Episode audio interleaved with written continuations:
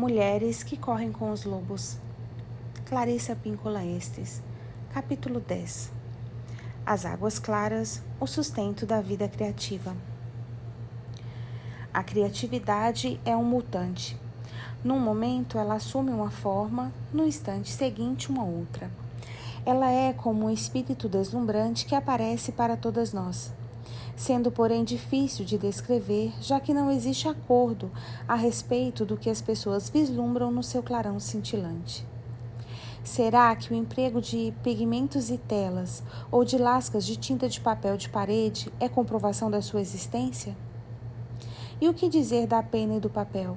De bordas floridas no caminho do jardim, da criação de uma universidade? É, isso mesmo e de passar bem um colarinho, de criar uma revolução. Também. Tocar com amor as folhas de uma planta, reduzir a importância de certas preocupações, dar nós no tear, descobrir a própria voz, amar alguém profundamente. Também. Segurar o corpo morno do recém-nascido, criar um filho até a idade adulta, ajudar a reerguer uma nação derrotada também. Cuidar do casamento como do pomar que ele é, escavar à procura do ouro psíquico, descobrir a palavra perfeita, fazer uma cortina azul? Tudo isso pertence à vida criativa. Todos esses atos provêm da mulher selvagem, do rio abarra o rio, do rio abaixo do rio, que não para de correr para dentro da nossa vida. Alguns dizem que a vida criativa está nas ideias, outros que ela está na ação.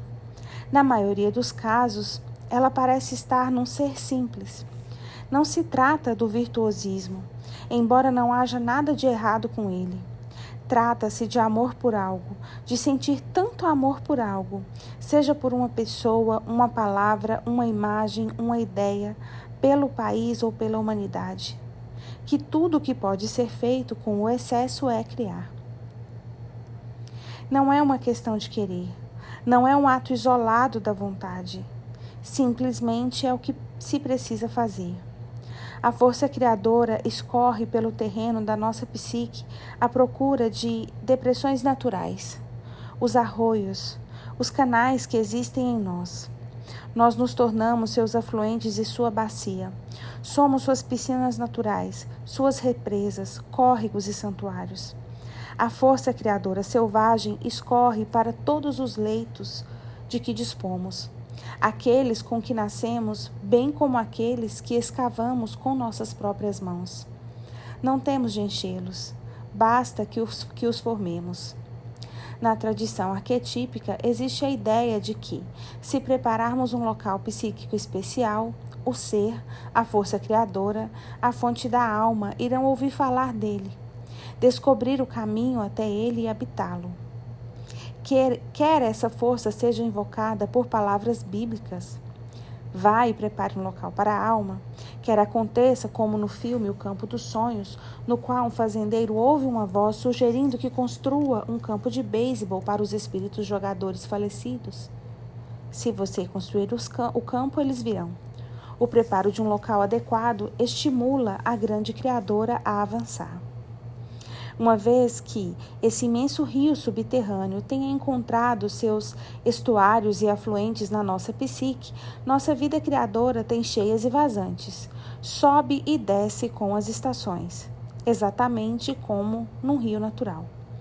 Esses ciclos propiciam que as coisas sejam criadas, alimentadas, que recuem e definem, tudo a seu próprio tempo e repetidas vezes criar algo num certo ponto do rio alimenta quem vem até ele, nutre animais que estão bem a, bem a jusante e ainda outros que, que estão nas profundezas. A criatividade não é um movimento solitário. Nisso reside seu poder. O que quer que seja tocado por ela, e quem quer que a ouça, que a veja, que a sinta, que a conheça, serão alimentados. É por isso que a observação da ideia, da imagem, da palavra criadora de outra pessoa nos preenche e nos inspira para nosso próprio trabalho criativo. Um único ato de criação tem o potencial de alimentar um continente. Um ato de criação pode fazer com que uma corrente abra caminho pedra adentro. Por esse motivo, a capacidade criadora da mulher é seu trunfo mais valioso, pois ela é generosa com o mundo externo e nutre a mulher internamente em todos os níveis psíquico, espiritual, mental, emocional e econômico. A natureza selvagem derrama-se em possibilidades ilimitadas, atua como um canal de vida, revigora, mitiga a sede, sacia a nossa fome pela vida profunda e selvagem. Seria ideal que esse rio criador não fosse represado, não sofresse desvios, nem fosse mal utilizado. O rio da mulher selvagem nos alimenta e faz com que nos tornamos, tornemos seres semelhantes a ela, a que dá a vida. Enquanto criamos, esse ser misterioso e selvagem está nos criando em troca, está nos enchendo de amor. Somos atraídas como os animais são atraídos pelo sol e pela água. Ficamos tão vivas que retribuímos distribuindo vida. Produzimos rebentos, florescemos, nos dividimos e nos multiplicamos, impregnamos, incubamos, comunicamos, transmitimos. É óbvio que a criatividade emana de algo que surge, cresce, toma impulso, se avoluma e se derrama para dentro de nós, em vez de ser algo que simplesmente fica parado em algum ponto à espera de que possamos, não importa depois de quantos rodeios, encontrar algum meio de chegar até ele. Nesse sentido, jamais podemos perder nossa criatividade. Ela está sempre ali, preenchendo-nos ou então entrando em colisão com quaisquer obstáculos que sejam colocados no seu caminho. Se ela não descobrir nenhuma abertura em nós, ela recua, acumula energia e investe novamente até conseguir abrir passagem. Os únicos meios para podermos evitar sua insistente energia consistem em construir continuamente obstáculos contra ela ou permitir que ela seja envenenada pela negligência e pelo negativismo destrutivo. Se ansiamos pela energia criadora, se temos problemas para alcançar os aspectos férteis, imaginativos, formadores de ideias, se temos dificuldade para nos concentrarmos no nosso sonho pessoal, para agir de acordo com ele ou para garantir sua execução, então alguma coisa deu errado no ponto de união das águas das cabeceiras e dos afluentes de um rio. Ou pode ser que as águas criadoras estejam correndo por um meio poluente no qual as formas de vida da imaginação são eliminadas antes que possam atingir a maturidade. Com enorme frequência, quando uma mulher se vê despojada da sua vida criativa, todas essas circunstâncias estão no cerne da questão. Já que a mulher selvagem é rio abarra o rio, o rio por baixo do rio, quando ela corre dentro de nós, nós corremos. Se a abertura dela até nós for bloqueada, nós ficamos bloqueadas. Se sua corrente estiver envenenada pelos nossos próprios complexos negativos internos ou pelas pessoas que nos cercam, os delicados processos que forjam nossas ideias também ficam poluídos. Passamos então a ser como um rio que morre. Isso não é coisa ínfima a ser ignorada. A perda do nítido fluxo criador constitui uma crise psicológica e espiritual. Quando um rio está poluído, tudo começa a definhar, porque tudo depende de tudo mais. Num rio de verdade, os juncos às suas margens ficam, ficam marrons por falta de oxigênio. O pólen não consegue encontrar nada que tenha vibração suficiente para ser fecundado. As tanchagens caem, não deixando em suas raízes nenhum berço para os nenúfares. Os nos salgueiros não crescem amentilhos. As salamandras não encontram parceiros. E as efeméridas não procriam. Com isso, os peixes não saltam, as aves não mergulham e os lobos e os outros animais que vêm se renovar no rio seguem adiante ou morrem por beber água envenenada ou por comer presas que se alimentaram das plantas que morrem à beira d'água. quando a criatividade fica estagnada, estagnada de uma forma ou de outra, o resultado é sempre o mesmo: uma fome desesperada pelo novo, o enfraquecimento da fecundidade, uma falta de espaço para as formas menores de vida se localizarem nos interstícios das formas maiores de vida, uma impossibilidade de que, se uma ideia fertilize outra, nenhuma ninhada, nenhuma vida nova. Nessas circunstâncias, sentimos-nos doentes e queremos seguir adiante. Vagueamos sem destino, fingindo poder sobreviver sem a exuberância da vida criativa. Mas não podemos e nem devemos. Para trazer de volta a vida criativa, as águas têm de ficar claras e límpidas de novo. Precisamos entrar na lama, purificá-la dos elementos contaminadores, reabrir passagens, proteger a corrente de danos futuros. Entre os povos de língua espanhola, existe uma antiga história intitulada La Llorona, a Chorona. Dizem que ela teve origem no início do século XVI, quando os conquistadores espanhóis atacaram os povos astecas Nahuatl, no México. Mas ela é muito anterior a esse período. Ela é a história do rio da vida que se tornou um rio da morte. A protagonista é uma obsessiva mulher do rio que é fértil, generosa e que sabe criar a partir do seu próprio corpo. Ela é pobre, surpreendentemente linda, mas rica de alma e de espírito. La Llorona é uma história estranha, pois continua a evoluir com o passar do tempo como se estivesse uma imensa vida interior toda sua. Como uma enorme duna de areia que se move pela terra, engolindo o que estiver a caminho, aproveitando tudo de tal maneira que a terra pareça pertencer ao seu próprio corpo. Essa história se vale das questões psíquicas relativas a cada geração. Às vezes, a história de La Llorona é contada como se fosse um relato sobre C. Malinali ou Malinte, a mulher nativa de quem se diz ter sido tradutora e amante do conquistador espanhol Hernán Cortés. No entanto, a primeira versão de La Llorona que ouvi a descrevia como protagonista numa guerra desagregadora nos bosques do norte, onde cresci. Da segunda vez que ouvi essa história, La Llorona estava enfrentando um antagonista envolvido no repatriamento forçado de mexicanos dos Estados Unidos na década de 1950. Ouvi também a história em inúmeras versões no, no, sudeste do país, sendo que uma delas provinha de antigos lavradores espanhóis assentados em terras doadas pelo governo.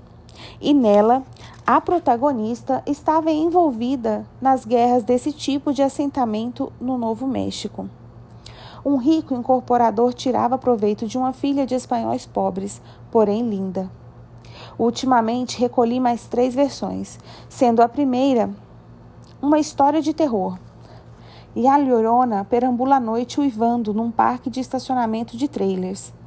A segunda é uma história de uma prostituta contaminada com o vírus da AIDS.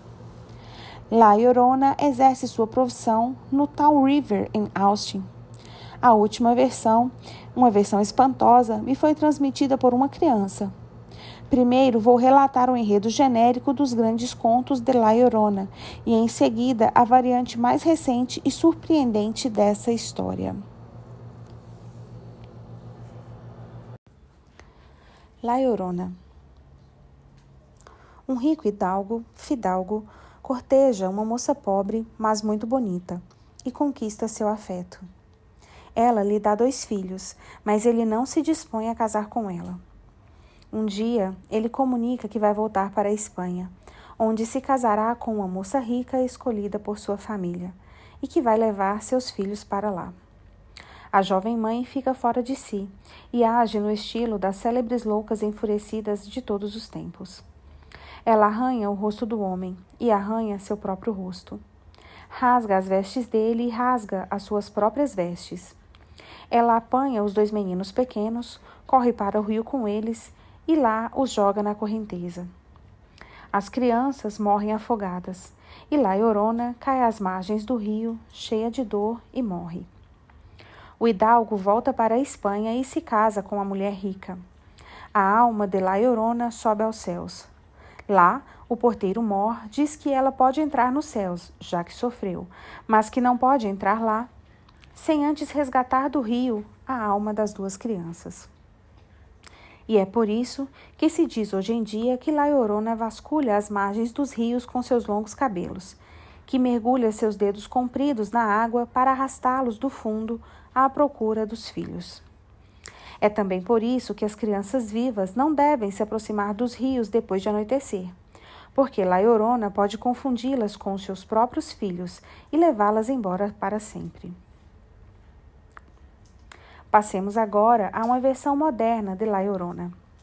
À medida que a cultura sofre influências diversas, nosso modo de pensar, nossas atitudes e nossos temas mudam. Muda também a história de La Llorona. Enquanto eu estava no Colorado no ano passado, colhendo histórias de fantasmas, Dani Salazar, um menino de 10 anos de idade, sem dentes incisivos e com pés absurdamente grandes para um corpo mirrado, que um dia será muito alto, me passou essa história. Ele me garantiu que Laiorona não matou os filhos pelos motivos mencionados na versão antiga. Não, não, insistiu Dani. La Llorona ficou com rico hidalgo, dono de fábricas, junto ao rio. Algo, no entanto, deu errado. Durante a gravidez, La Llorona bebeu água do rio. Seus filhinhos, dois meninos gêmeos, nasceram cegos e com os dedos unidos por membranas, pois o hidalgo havia envenenado o rio com os dejetos de suas fábricas. O hidalgo disse a La Llorona que não a queria, nem a seus filhos. Ele se casou com uma mulher rica que queria os objetos produzidos pela fábrica. La Llorona jogou os filhos no rio porque eles iriam levar uma vida extremamente difícil. Depois ela caiu morta de tanta dor. Ela foi para o céu, mas São Pedro lhe disse que ela não poderia entrar enquanto não encontrasse as almas dos filhos. Agora, Laiorona procura o tempo todo por seus filhos no rio poluído, mas ela mal chega a ver alguma coisa de tão escura e suja que é a água. Ora, seus longos dedos de fantasma varrem o fundo do rio. Ora, ela vagueia pelas margens chamando pelos filhos o tempo todo. A poluição da alma selvagem. Essa versão de La Llorona pertence à categoria que as cantadoras e cuentistas chamam de temblon, histórias de arrepiar.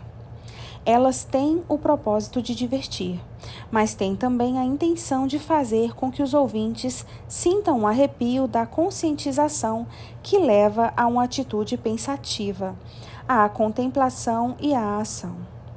Independentemente das imagens da história que se modificam com o passar do tempo, o tema permanece o mesmo: a destruição do feminino fecundo. Quer a contaminação da beleza selvagem ocorra no mundo interior, quer no mundo exterior, ela é algo doloroso de se presenciar.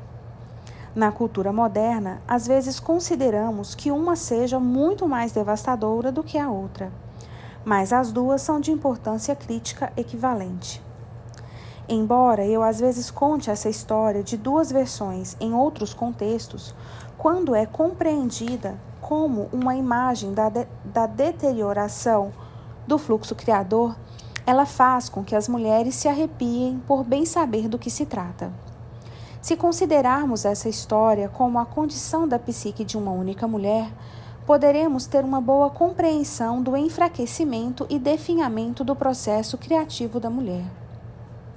Como outras histórias com finais trágicos, essa tem a função de ensinar a mulher o que não fazer e como voltar atrás, no caso de escolhas infelizes, para reduzir o impacto negativo. Em geral, ao assumir uma postura psicológica oposta àquela adotada pela protagonista da história, podemos aprender a viajar com a onda em vez de nos afogarmos nela. Esse conto emprega as imagens da bela mulher e do puro rio da vida para descrever o processo criador da mulher no estado normal. Aqui, porém, quando ele interage com o espírito destrutivo, tanto a mulher quanto o rio decaem. É então que a mulher cuja vida criativa está definhando vivencia, como La Llorona, uma sensação de envenenamento, de deformação, um impulso para acabar com tudo. Em seguida, ela é levada a uma procura aparentemente interminável do seu potencial criativo original em meio aos destroços. Para a correção do seu ambiente psíquico, o rio precisa voltar a ficar limpo. Nessa história, não estamos preocupadas com a qualidade dos produtos da nossa criação, mas com a determinação e os cuidados para com a nossa vida criativa. Sempre por trás do ato de escrever, de pintar, de pensar, de curar, de fazer, de cozinhar, de falar, de sorrir, de criar, está o rio. O rio abarra o rio. O rio, debaixo do rio, alimenta tudo o que criamos. Na simbologia, os grandes volumes de água representam o lugar em que se crê que a própria vida teve origem. Nas regiões hispânicas do sudoeste dos Estados Unidos, o rio simboliza a capacidade de viver, de viver realmente.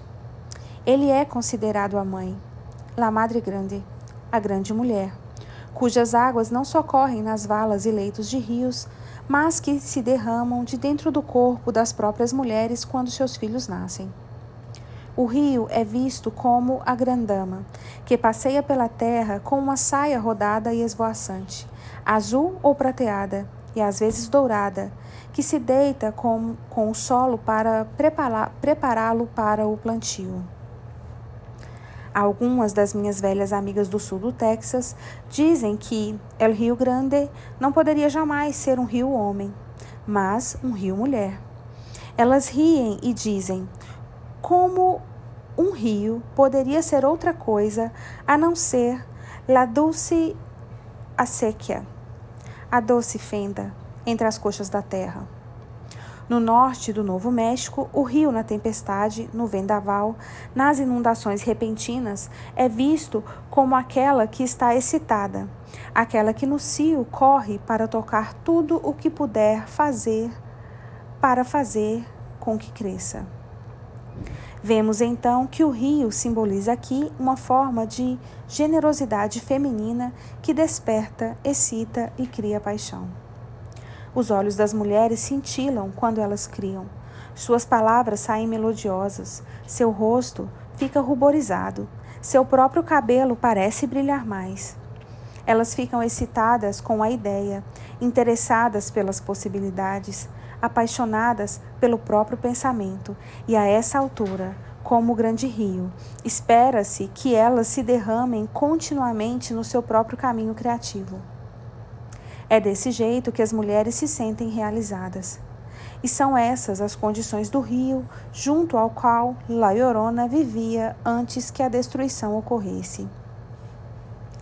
No entanto, como na história, pode acontecer que a vida criativa da mulher seja dominada por algo que deseje fabricar apenas produtos do ego, que não tem nenhum valor psicológico duradouro. Às vezes, existem impressões originadas na sua cultura que lhe dizem que suas ideias são inúteis, que ninguém vai se interessar por elas, que é vão o esforço de continuar. Isso é poluição. Isso equivale a derramar chumbo no rio. É isso o que envenena a psique.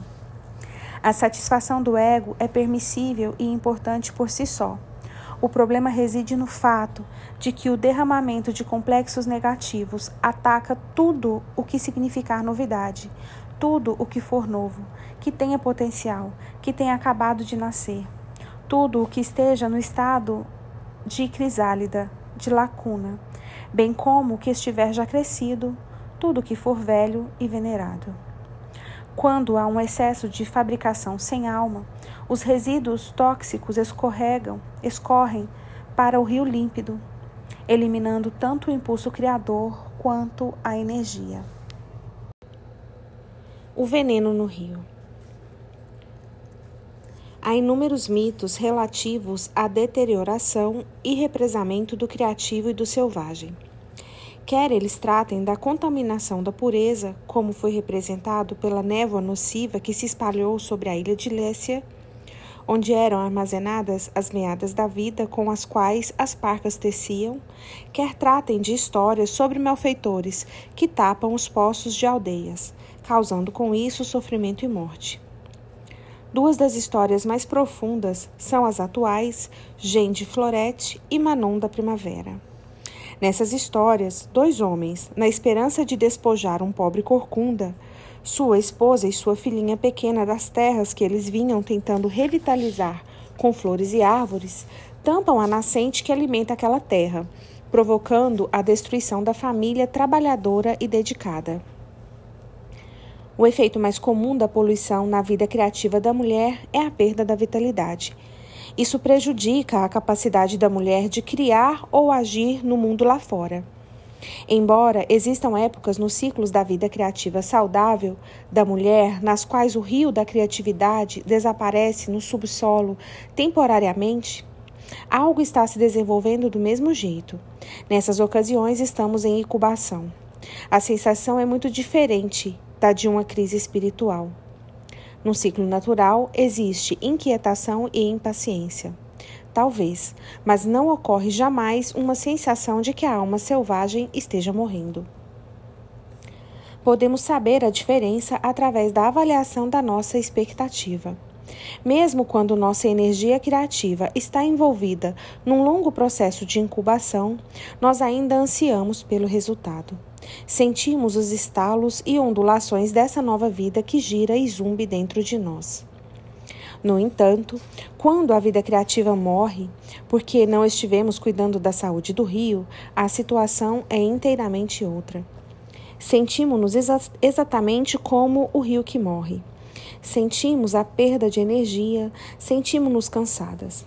Não há nada rastejando, incomodando, levantando folhas, refrescando e aquecendo nós nos tornamos turvas, lentas de um modo negativo, envenenadas pela contaminação ou por um refluxo e estagnação de todas as nossas riquezas. Tudo dá a impressão de estar poluído, impuro e envenenado. Como pode a vida criativa da mulher ser poluída? Esse enlameamento da vida criativa invade todas as cinco fases da criação a inspiração, a concentração, a organização, a implementação e a manutenção. As mulheres que perderam uma ou mais dessas fases relatam que não conseguem pensar em nada de novo, de útil ou que desperte sua empatia. Elas se veem facilmente perturbadas por casos de amor, pelo excesso de trabalho, pelo excesso de lazer, pela fadiga ou pelo receio de fracassar. Por vezes, elas não conseguem dominar a mecânica da organização e seus projetos acabam espalhados por aí em centenas de lugares, aos pedaços. Às vezes, os problemas se originam da ingenuidade da mulher acerca da sua própria extroversão. Ela acha que, ao fazer alguns movimentos no mundo exterior, realmente fez alguma coisa. Isso equivale a fazer os braços de alguma coisa, mas não as pernas nem a cabeça, e considerá-la pronta ela se sente necessariamente incompleta. Às vezes, a mulher tropeça na própria introversão e quer simplesmente que as coisas existam só porque ela deseja. Ela pode acreditar que basta pensar que a ideia é suficientemente boa e que não há necessidade de nenhuma manifestação externa. Só que ela se sente despojada e incompleta do mesmo jeito. Todas essas são manifestações de poluição no rio. O que está sendo fabricado não é a vida, mas algo que inibe a vida. Outras vezes ela sofre agressões por parte daqueles que a cercam ou das vozes que lhe soam na cabeça. O que você faz não está bem certo. Não é bom o suficiente. Não é suficientemente isso ou aquilo. É pretensioso demais, ínfimo demais, insignificante demais. Demora demais. É fácil ou difícil demais. Isso equivale a derramar cádmio no rio. Há uma outra história que descreve o mesmo processo, mas emprega um simbolismo diferente. Na mitologia grega, há um episódio no qual os deuses determinam que um grupo de aves chamadas ápias deverá punir um indivíduo conhecido como Fineu. Cada vez que a comida de Fineu é servida magicamente, o bando aparece voando, rouba parte do alimento, espalha outra parte e defeca sobre o resto, deixando o pobre homem com uma fome extrema. Essa poluição literal também pode ser compreendida em termos figurados como uma fieira de complexos internos à psique, cuja única razão de ser, consiste, de ser consiste em atrapalhar. Essa história é decididamente um temblon, uma história de arrepiar. Ela nos dá arrepios de reconhecimento, já que todas nós passamos por isso. A síndrome das arpias destrói através do menosprezo aos nossos talentos e esforços e através de um diálogo interior de enorme depreciação. A mulher propõe uma ideia e a arpia caga sobre ela. A mulher diz: Bem, acho que eu devia fazer isso e aquilo. A arpia responde: Que ideia idiota! Ninguém vai ligar para isso. É ridiculamente simplista. Ora, ouça o que lhe digo. Suas ideias são todas estúpidas. As pessoas vão rir. Você realmente não tem nada a dizer. É assim que a Árpia fala. As desculpas são outra forma de poluição. De escritoras, pintoras, bailarinas e outras artistas. Ouvi todo tipo de desculpa inventada desde que a Terra esfriou. Bem, um desses dias vou arranjar tempo para o meu trabalho. Enquanto isso não acontece, ela se mantém numa depressão sorridente. Estou ocupada. É, consigo um tempinho aqui ali para escrever. Ora, escrevi dois poemas no ano passado. É, e terminei um quadro. E parte de outro nos últimos 18 meses. É, a casa, as crianças, o marido, o namorado, o gato, o bebê precisam da minha total atenção. Vou conseguir me dedicar ao meu trabalho. Não tenho dinheiro, não tenho tempo, não consigo encontrar tempo, não consigo criar tempo. Não posso começar sem ter os melhores e mais caros instrumentos ou experiências. Simplesmente não estou à vontade. Não estou com vontade agora. Ainda não estou com a disposição de ânimo certa. Só preciso de pelo menos um dia para conseguir. Só preciso de uns dias para conseguir. Só preciso de algumas semanas comigo mesma para conseguir. Eu só. Eu só. O Rio em Chamas. Já na década de 1970, o rio Cuyahoga, em Cleveland, ficou tão poluído que começou a pegar fogo. A corrente criativa poluída pode de repente irromper num fogo tóxico que queima não somente o combustível do lixo do rio, mas incinera também todas as formas de vida. Um excesso de complexos psíquicos em atividade ao mesmo tempo pode causar um dano imenso ao rio. Complexos psicológicos negativos se erguem e questionam seu valor, sua intenção, sua sinceridade e seu talento. Eles também lhe enviam mensagens no sentido de afirmar inequivocamente que você deve trabalhar para ganhar a vida, fazendo coisas que a deixam exausta, que não lhe permitam nenhum tempo para criar, que destroem sua vontade de imaginar. Alguns dos castigos e das sabotagens preferidos dos complexos malévolos perpetrados contra a criatividade das mulheres giram em torno da promessa feita ao self da alma de que terá tempo para criar em algum ponto no futuro remoto. Ou da promessa de que, quando tivermos alguns dias livres, a agitação afinal, afinal começará. Isso é tolice. O complexo não tem nenhuma intenção semelhante é apenas um meio de abafar o impulso criativo. Pode acontecer que as vozes sussurrem. Só se você terminar o doutorado, sua obra será decente. Só se você for elogiada pela rainha. Só se você receber o prêmio tal. Só se sua obra sair na revista tal. Só se. Só se. Só se. Essa atitude de condicionar o impulso criativo equivale a entupir a alma com alimentos que não nutrem. Uma coisa é receber qualquer tipo de comida, outra bem diferente é ser realmente nutrida. Com enorme frequência, a lógica do complexo é extremamente falha, muito embora ele tente convencê-la do contrário. Um dos maiores problemas do complexo criativo está na acusação de que não importa o que você esteja fazendo, não irá dar certo, porque você não está raciocinando com lógica, não está sendo racional. O que você fez até agora não era lógico e, portanto, está fadado ao fracasso. Em primeiro lugar, os estágios básicos da criação não são lógicos, nem deveriam ser. Se o complexo conseguir interromper seu avanço com essas alegações, você estará nas mãos dele. Diga-lhe que se cale ou que vá embora até você ter terminado. Lembre-se, se a lógica fosse tudo o que há no mundo, certamente todos os homens cavalgariam de lado. Já vi mulheres cumprindo longos expedientes em empregos que desprezam, só para poder comprar objetos caríssimos para casa, o parceiro, os filhos, enquanto deixam em segundo plano outros talentos consideráveis. Já vi mulheres insistindo em limpar tudo dentro de casa antes de poder se sentar para escrever. E todas sabemos que há algo de curioso na limpeza doméstica. Ela nunca termina. Um jeito perfeito para paralisar uma mulher. A mulher precisa ter o cuidado de não permitir que o excesso de responsabilidade ou de respeitabilidade roubem o tempo necessário para seus êxtases, improvisos e repousos criativos. Ela deve simplesmente fincar o pé e dizer não a metade do que ela acredita ser seu dever. A arte não foi feita para ser criada somente em momentos roubados. A dispersão de planos e projetos, como se pela ação do vento, ocorre quando a mulher tenta organizar uma ideia criadora. E, e esta, de certo modo, não para de ser espalhada, ficando cada vez mais confusa e desorganizada. A mulher não controla a ideia de um modo mais concreto porque, mais uma vez, não tem tempo para fazer todas as anotações e organizá-las.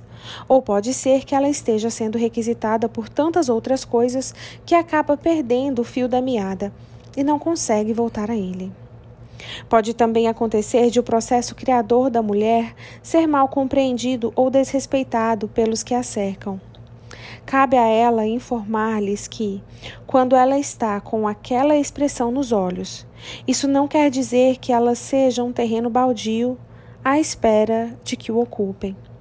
Quer dizer que ela está equilibrando um grande castelo de cartas de ideias na ponta de um único dedo, que está unindo cuidadosamente todas as cartas, usando minúsculos ossos cristalinos e um pouquinho de saliva, e que, se ao menos conseguir levar tudo até a mesa sem que caia ou se desmorone, ela poderá trazer à luz uma imagem do mundo invisível. Falar com ela nesse momento equivale a criar um vento de árpia que, com um sopro, destrói toda a estrutura. Falar com ela nesse momento equivale a partir seu coração. No entanto, a mulher pode agir assim consigo mesma ao descartar suas ideias até que toda a animação se esgote. Ao não fazer questão quando outras pessoas se esgueiram levando seus materiais e instrumentos de criação ao cometer o simples deslize de não comprar os equipamentos corretos para executar corretamente o trabalho criativo. Ao parar e recomeçar tantas vezes, permitindo que todo mundo a interrompa à vontade que o projeto acabe em ruínas. Se a cultura na qual a mulher vive agride a função criadora dos seus membros, se ela parte ou esfacela qualquer arquétipo ou deturpa sua intenção ou significado, eles serão incorporados em seu estado esfacelado nas psiques dos seus membros da mesma forma, como uma força alquebrada, e não como uma força sã, cheia de vitalidade potencial. Quando esses elementos prejudicados acerca de como permitir a vida criadora e de como promovê-la são ativados dentro da psique da mulher, é difícil ter um insight mínimo quanto ao que está errado. Estar dentro de um complexo é o mesmo que estar dentro de um saco preto. Ali, ali dentro é escuro. Não conseguimos ver o que nos capturou. Só sabemos que fomos apanhadas por alguma coisa. Dessa forma, ficamos temporariamente incapazes de organizar nossos pensamentos ou nossas prioridades. E como animais presos dentro de sacos, começamos a agir sem refletir. Embora a ação sem reflexão possa ser útil ocasionalmente, como no princípio, que diz que a primeira ideia é a melhor ideia, nessas circunstâncias ele não se aplica. No processo de criação envenenado ou paralisado, a mulher oferece ao belo self da alma comida de mentirinha. Ela tenta ignorar a condição do espírito. Assim, ela consegue frequentar um semináriozinho aqui, um cursinho ali, arranja um tempinho para ler mais adiante. Mas no final das contas, falta a substância. A mulher não está enganando ninguém a não ser a si mesma. Portanto, quando esse rio morre, ele já não tem sua correnteza, sua força vital. Os hindus dizem que Shakti, a personificação da força vital feminina, Shiva, que abrange a capacidade de agir, se torna um cadáver. Ela é a energia vital que anima o princípio masculino, e o princípio masculino, por sua vez, estimula a ação no mundo. Vemos, por conseguinte, que o rio precisa apresentar um equilíbrio razoável entre suas poluições e suas purificações, ou tudo resultará em nada. No entanto, a fim de proceder dessa forma, o ambiente imediato precisa ser propício e acessível.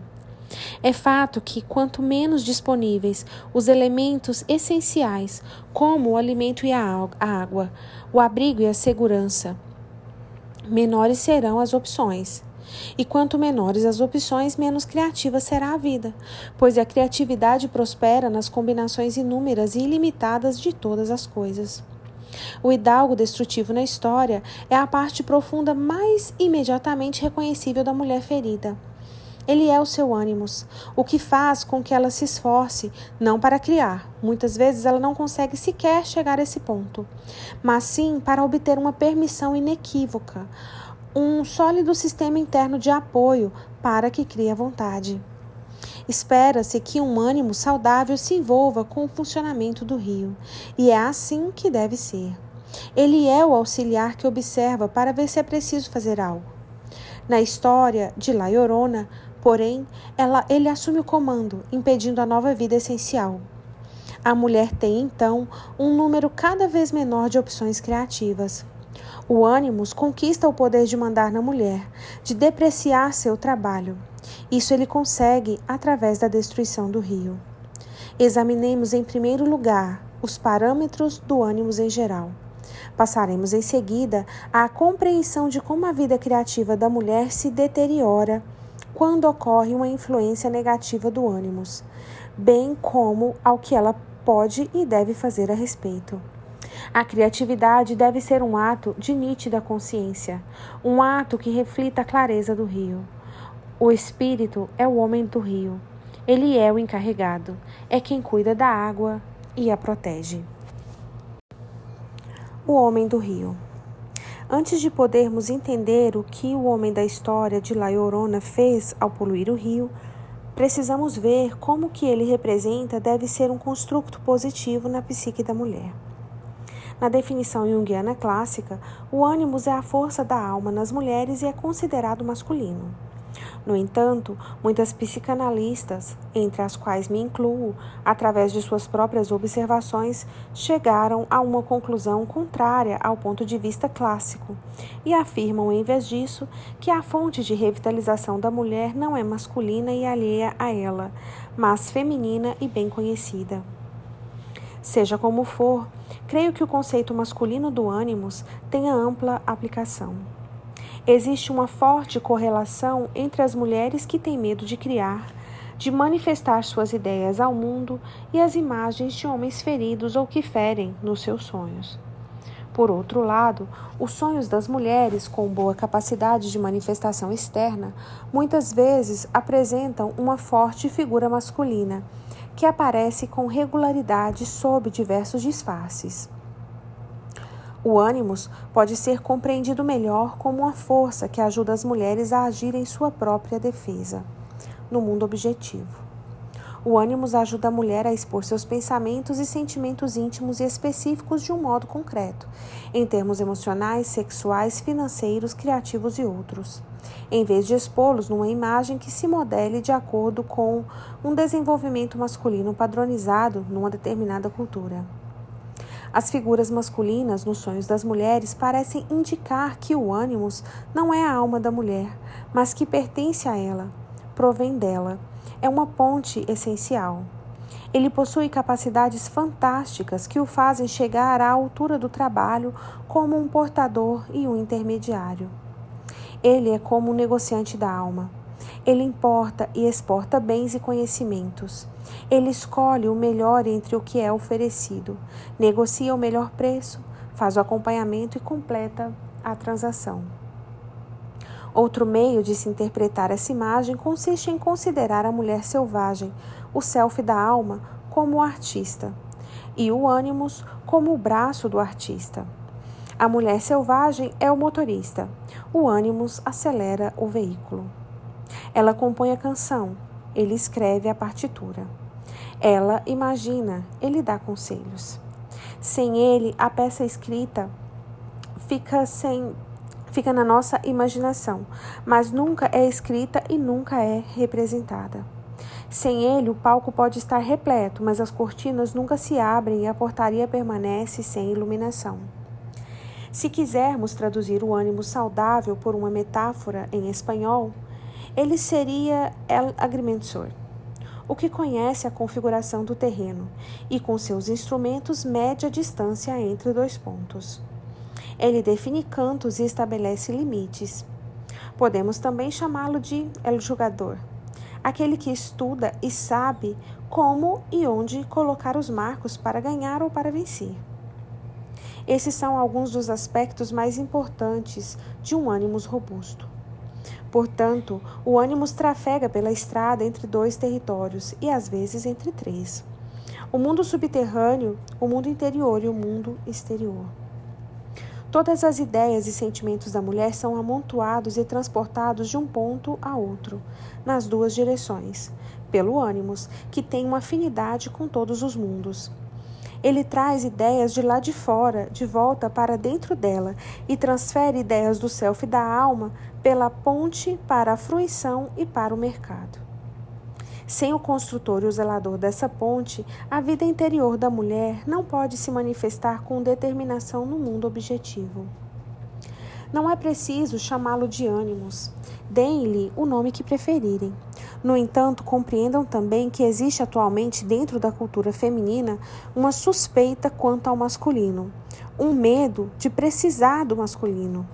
Isto tem como origem os traumas que mal começam a se curar provocados pela família e pela cultura em tempos passados, quando as mulheres eram tratadas como servas, não como indivíduos de identidade própria.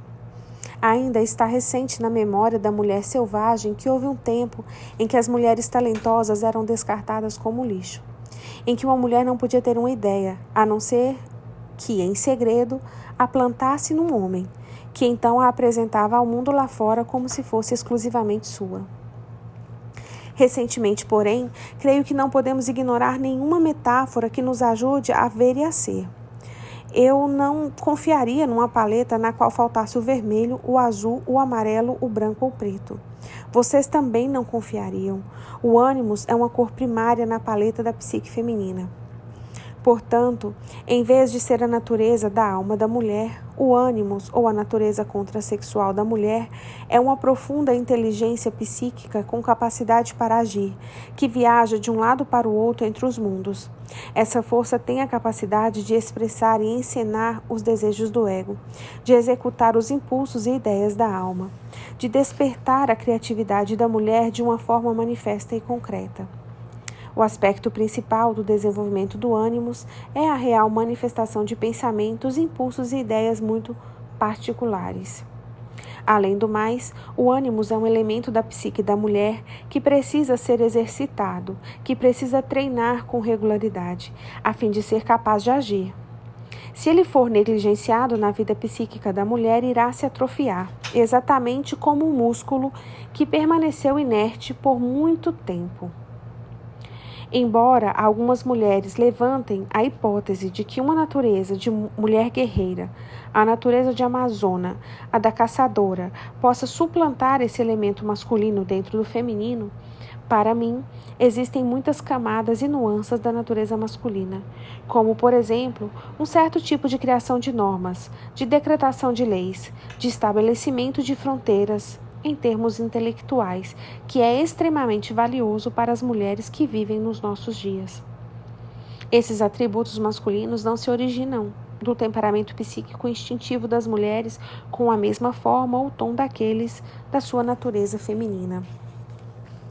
Portanto, por, viver, por vivermos como vivemos, num mundo que exige tanto a ação meditativa quanto a ação concreta, considero muito útil o emprego do conceito de uma natureza masculina ou ânimos da mulher.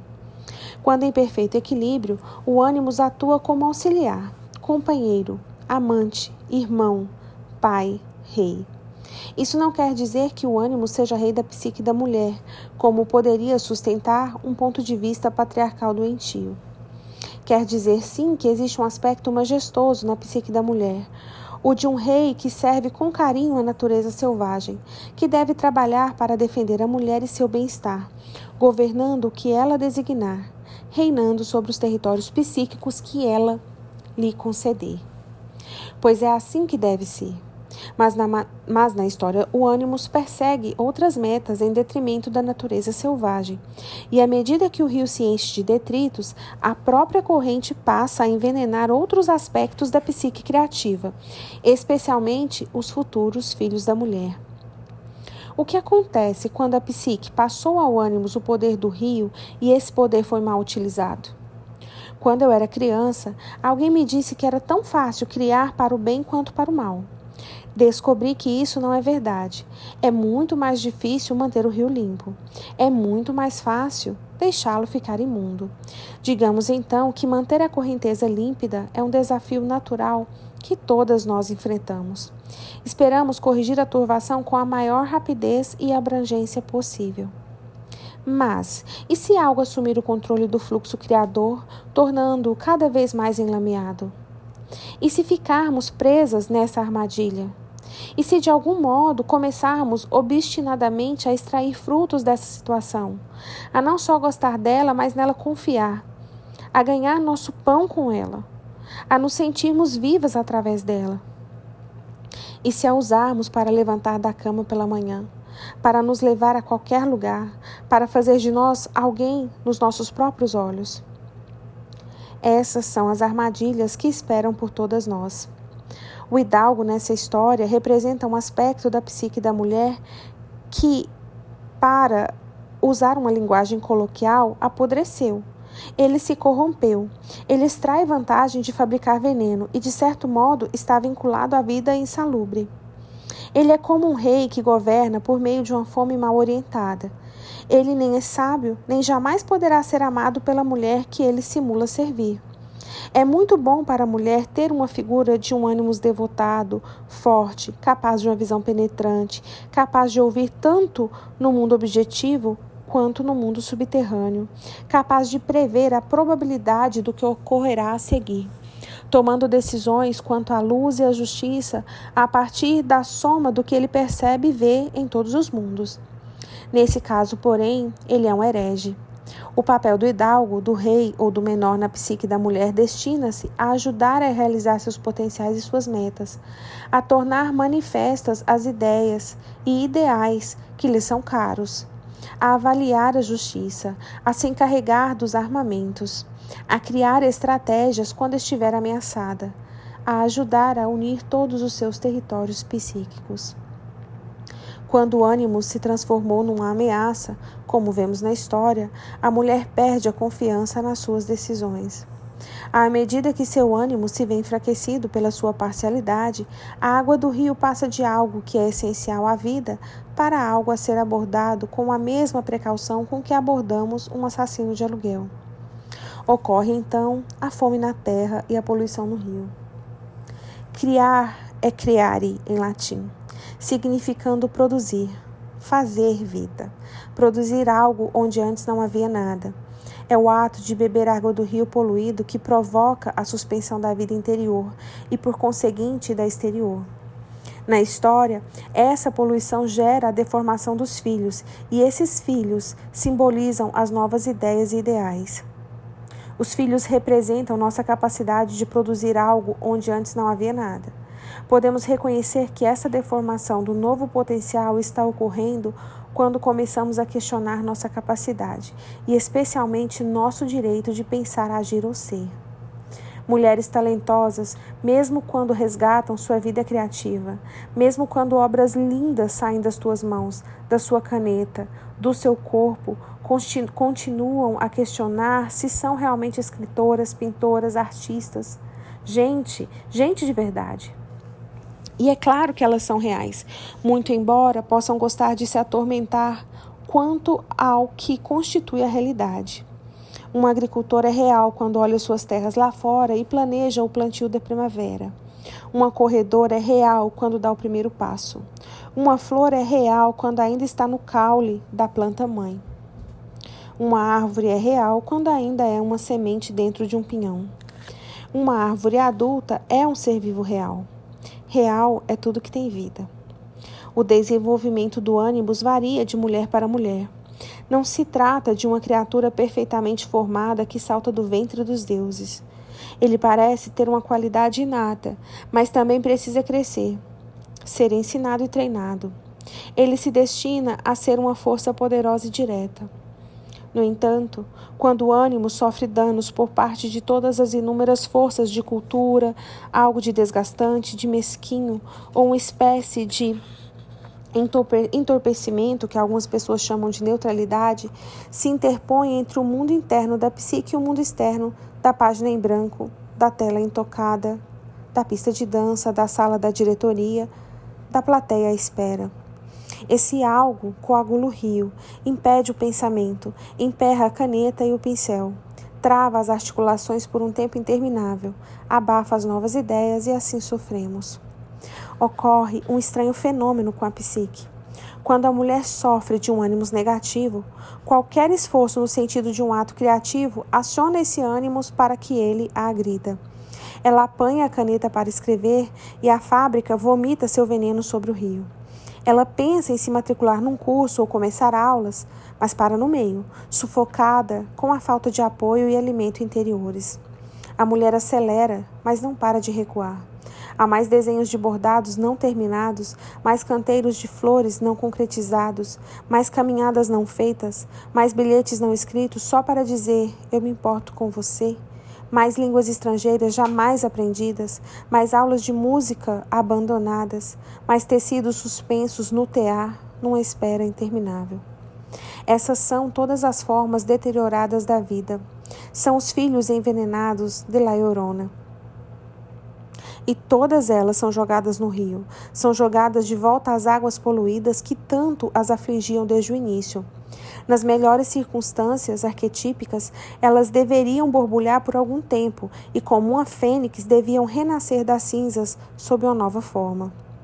Aqui, porém, algo está errado com o ânimo e, portanto, com a capacidade de manifestar e implementar nossas ideias no mundo. E o rio está tão cheio de excrementos de complexos que nada pode nascer dele para uma nova vida. E assim chegamos à parte mais difícil. Temos de entrar na lama e procurar por isso tudo. Como La Llorona, temos de dragar o rio à procura da nossa vida da alma, da nossa vida criativa. E ainda mais uma tarefa, também árdua. Precisamos purificar o rio para que La Llorona possa ver, para que ela e nós possamos encontrar a alma das crianças e nos sentirmos em paz para criar novamente. A cultura torna piores suas fábricas e sua poluição através do seu imenso poder de desvalorização do feminino e sua incompreensão quanto à natureza mediadora do masculino. Infelizmente, a cultura muitas vezes mantém o ânimo da mulher no exílio, insistindo para que seja resolvida uma daquelas perguntas insolúveis e disparatas que os complexos querem dar a entender que são válidas e diante das quais muitas mulheres se intimidam. Mas será que você é mesmo uma escritora? Artista, mãe, filha, irmã, esposa, amante, trabalhadora, dançarina, pessoa de verdade? Será que você é realmente talentosa, prendada, valiosa? Será que você realmente tem algo a dizer que vale a pena, que seja esclarecedor, que irá ajudar a humanidade, que irá descobrir uma cura para o antraz? Não é de surpreender que, quando o ânimo da mulher é dominado por uma fabricação psíquica de natureza negativa, a produção da mulher se reduz, à medida que vão definhando sua confiança e sua força criadora. Mulheres nesse tipo de aflição afirmam não conseguir ver uma saída do chamado bloqueio de escritor ou da sua causa. Seu ânimo está extraindo todo o oxigênio do rio e elas se sentem extremamente cansadas e sofrem uma tremenda perda de energia parecem não conseguir dar o primeiro passo, sentem-se refreadas por alguma coisa. Reassumindo o rio. A natureza da vida, morte e vida faz com que o destino, o relacionamento, o amor, a criatividade e tudo mais se movimentem em coreografias amplas e selvagens, uma atrás da outra na seguinte ordem: criação, crescimento, poder, dissolução, morte, incubação, criação e assim por diante. A sabotagem ou a ausência de ideias, pensamentos, sentimentos é o resultado de uma corrente tumultuada. Eis como reassumir o rio. Aceite o alimento. Para começar a limpeza do rio, elementos contaminadores que perturbam o rio ficam óbvios quando a mulher rejeita elogios sinceros acerca da sua vida criativa. Pode ser que haja apenas um pouquinho de poluição, como no despreocupado Ah, como você está sendo simpático com esse elogio. Ou pode ser que os problemas com o rio sejam graves. Ora, essa velharia. Ou você deve estar ficando louco. Além da atitude defensiva. É claro que eu sou maravilhosa. Como você poderia deixar de perceber? Todas essas expressões são sinais de um ânimo enfermo. Podem chegar coisas boas à mulher, mas elas são imediatamente envenenadas. Para reverter o fenômeno, a mulher treina a aceitar elogios mesmo que a princípio ela dê a impressão de estar se jogando ao cumprimento para dessa vez ficar com ele. Ela o saboreia e repele o ânimo maligno que quer responder. Isso é o que você pensa.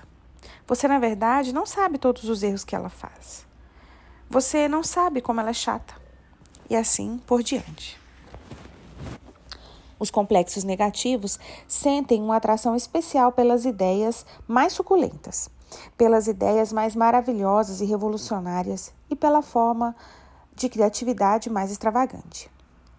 Portanto, não há outra alternativa. Precisamos invocar um ânimo que haja com maior limpeza, e o mais velho deverá ser aposentado, ou seja, transferido para os arquivos da psique, onde deixamos arquivados impulsos e catalisadores vazios e dobrados Ali eles se transformam em artefatos em vez de agentes ou de emoção. Seja sensível. É assim que se limpa o rio. Os lobos levam vidas imensamente criativas. Eles fazem dezenas de opções todos os dias, decidem de um modo ou do outro, avaliam distâncias, concentram-se na presa, calculam as suas chances, aproveitam oportunidades, reagem vigorosamente para realizar suas metas suas capacidades de encontrar o que está oculto, de aglutinar intenções, de focalizar a atenção no resultado desejado e de agir em seu próprio benefício para atingi-lo. São as exatas características necessárias para a realização criativa nos seres humanos. Para criar, é preciso que sejamos capazes de nos sensibilizar. A criatividade é a capacidade de ser sensível a tudo que nos cerca a escolher em meio às centenas de possibilidades de pensamento, sentimento, ação e reação, e a reunir tudo isso numa mensagem, expressão ou reação inigualável que transmite ímpeto, paixão e determinação. Nesse sentido, a perda do nosso ambiente criativo significa que nos encontramos limitadas a uma única opção que fomos despojadas dos nossos sentimentos e pensamentos, ou que nos reprimimos ou censuramos, sem agir, sem falar, sem fazer, sem ser. Seja selvagem. É assim que se limpa o rio. O rio não começa já poluído. Isso é nossa responsabilidade. O rio não fica seco. Nós o represamos.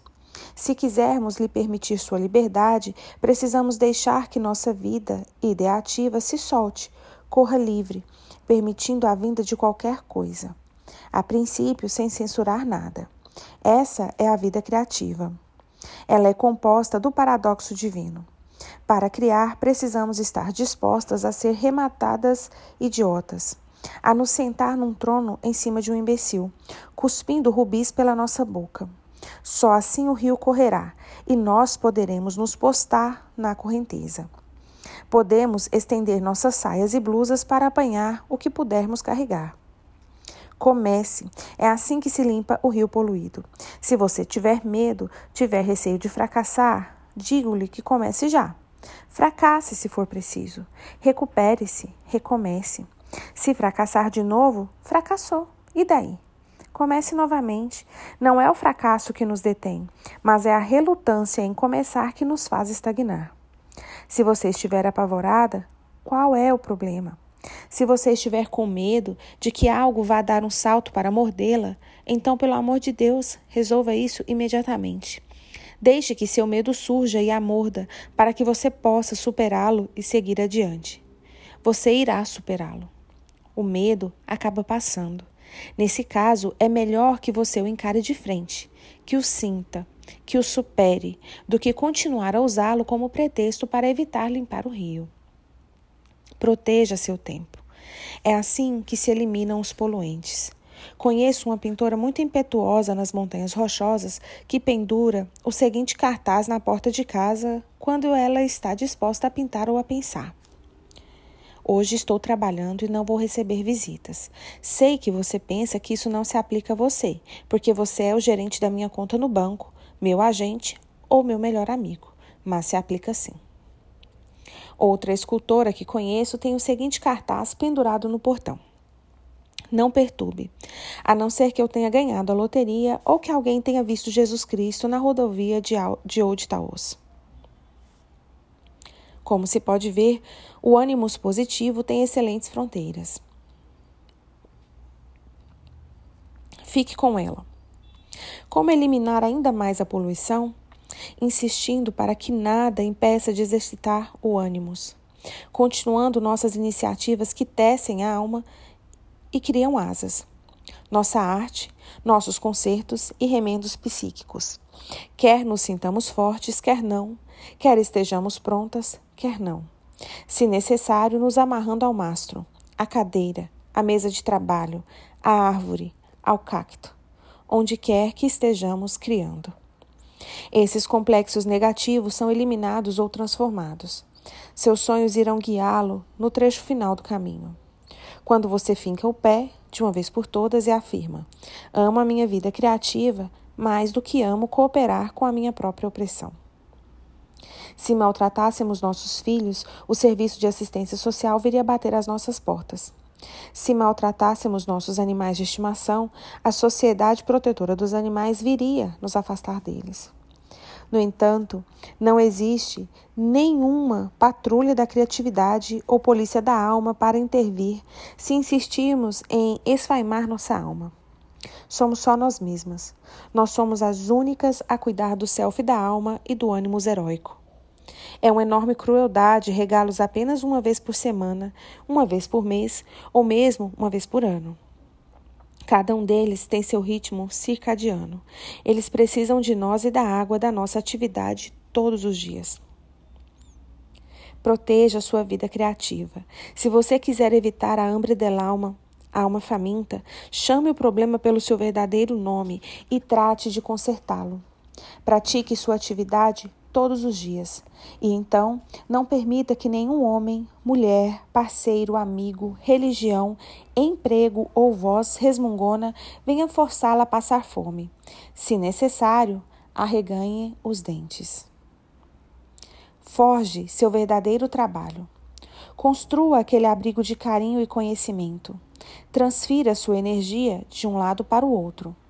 Insista em atingir um equilíbrio entre a responsabilidade prosaica e o êxtase pessoal.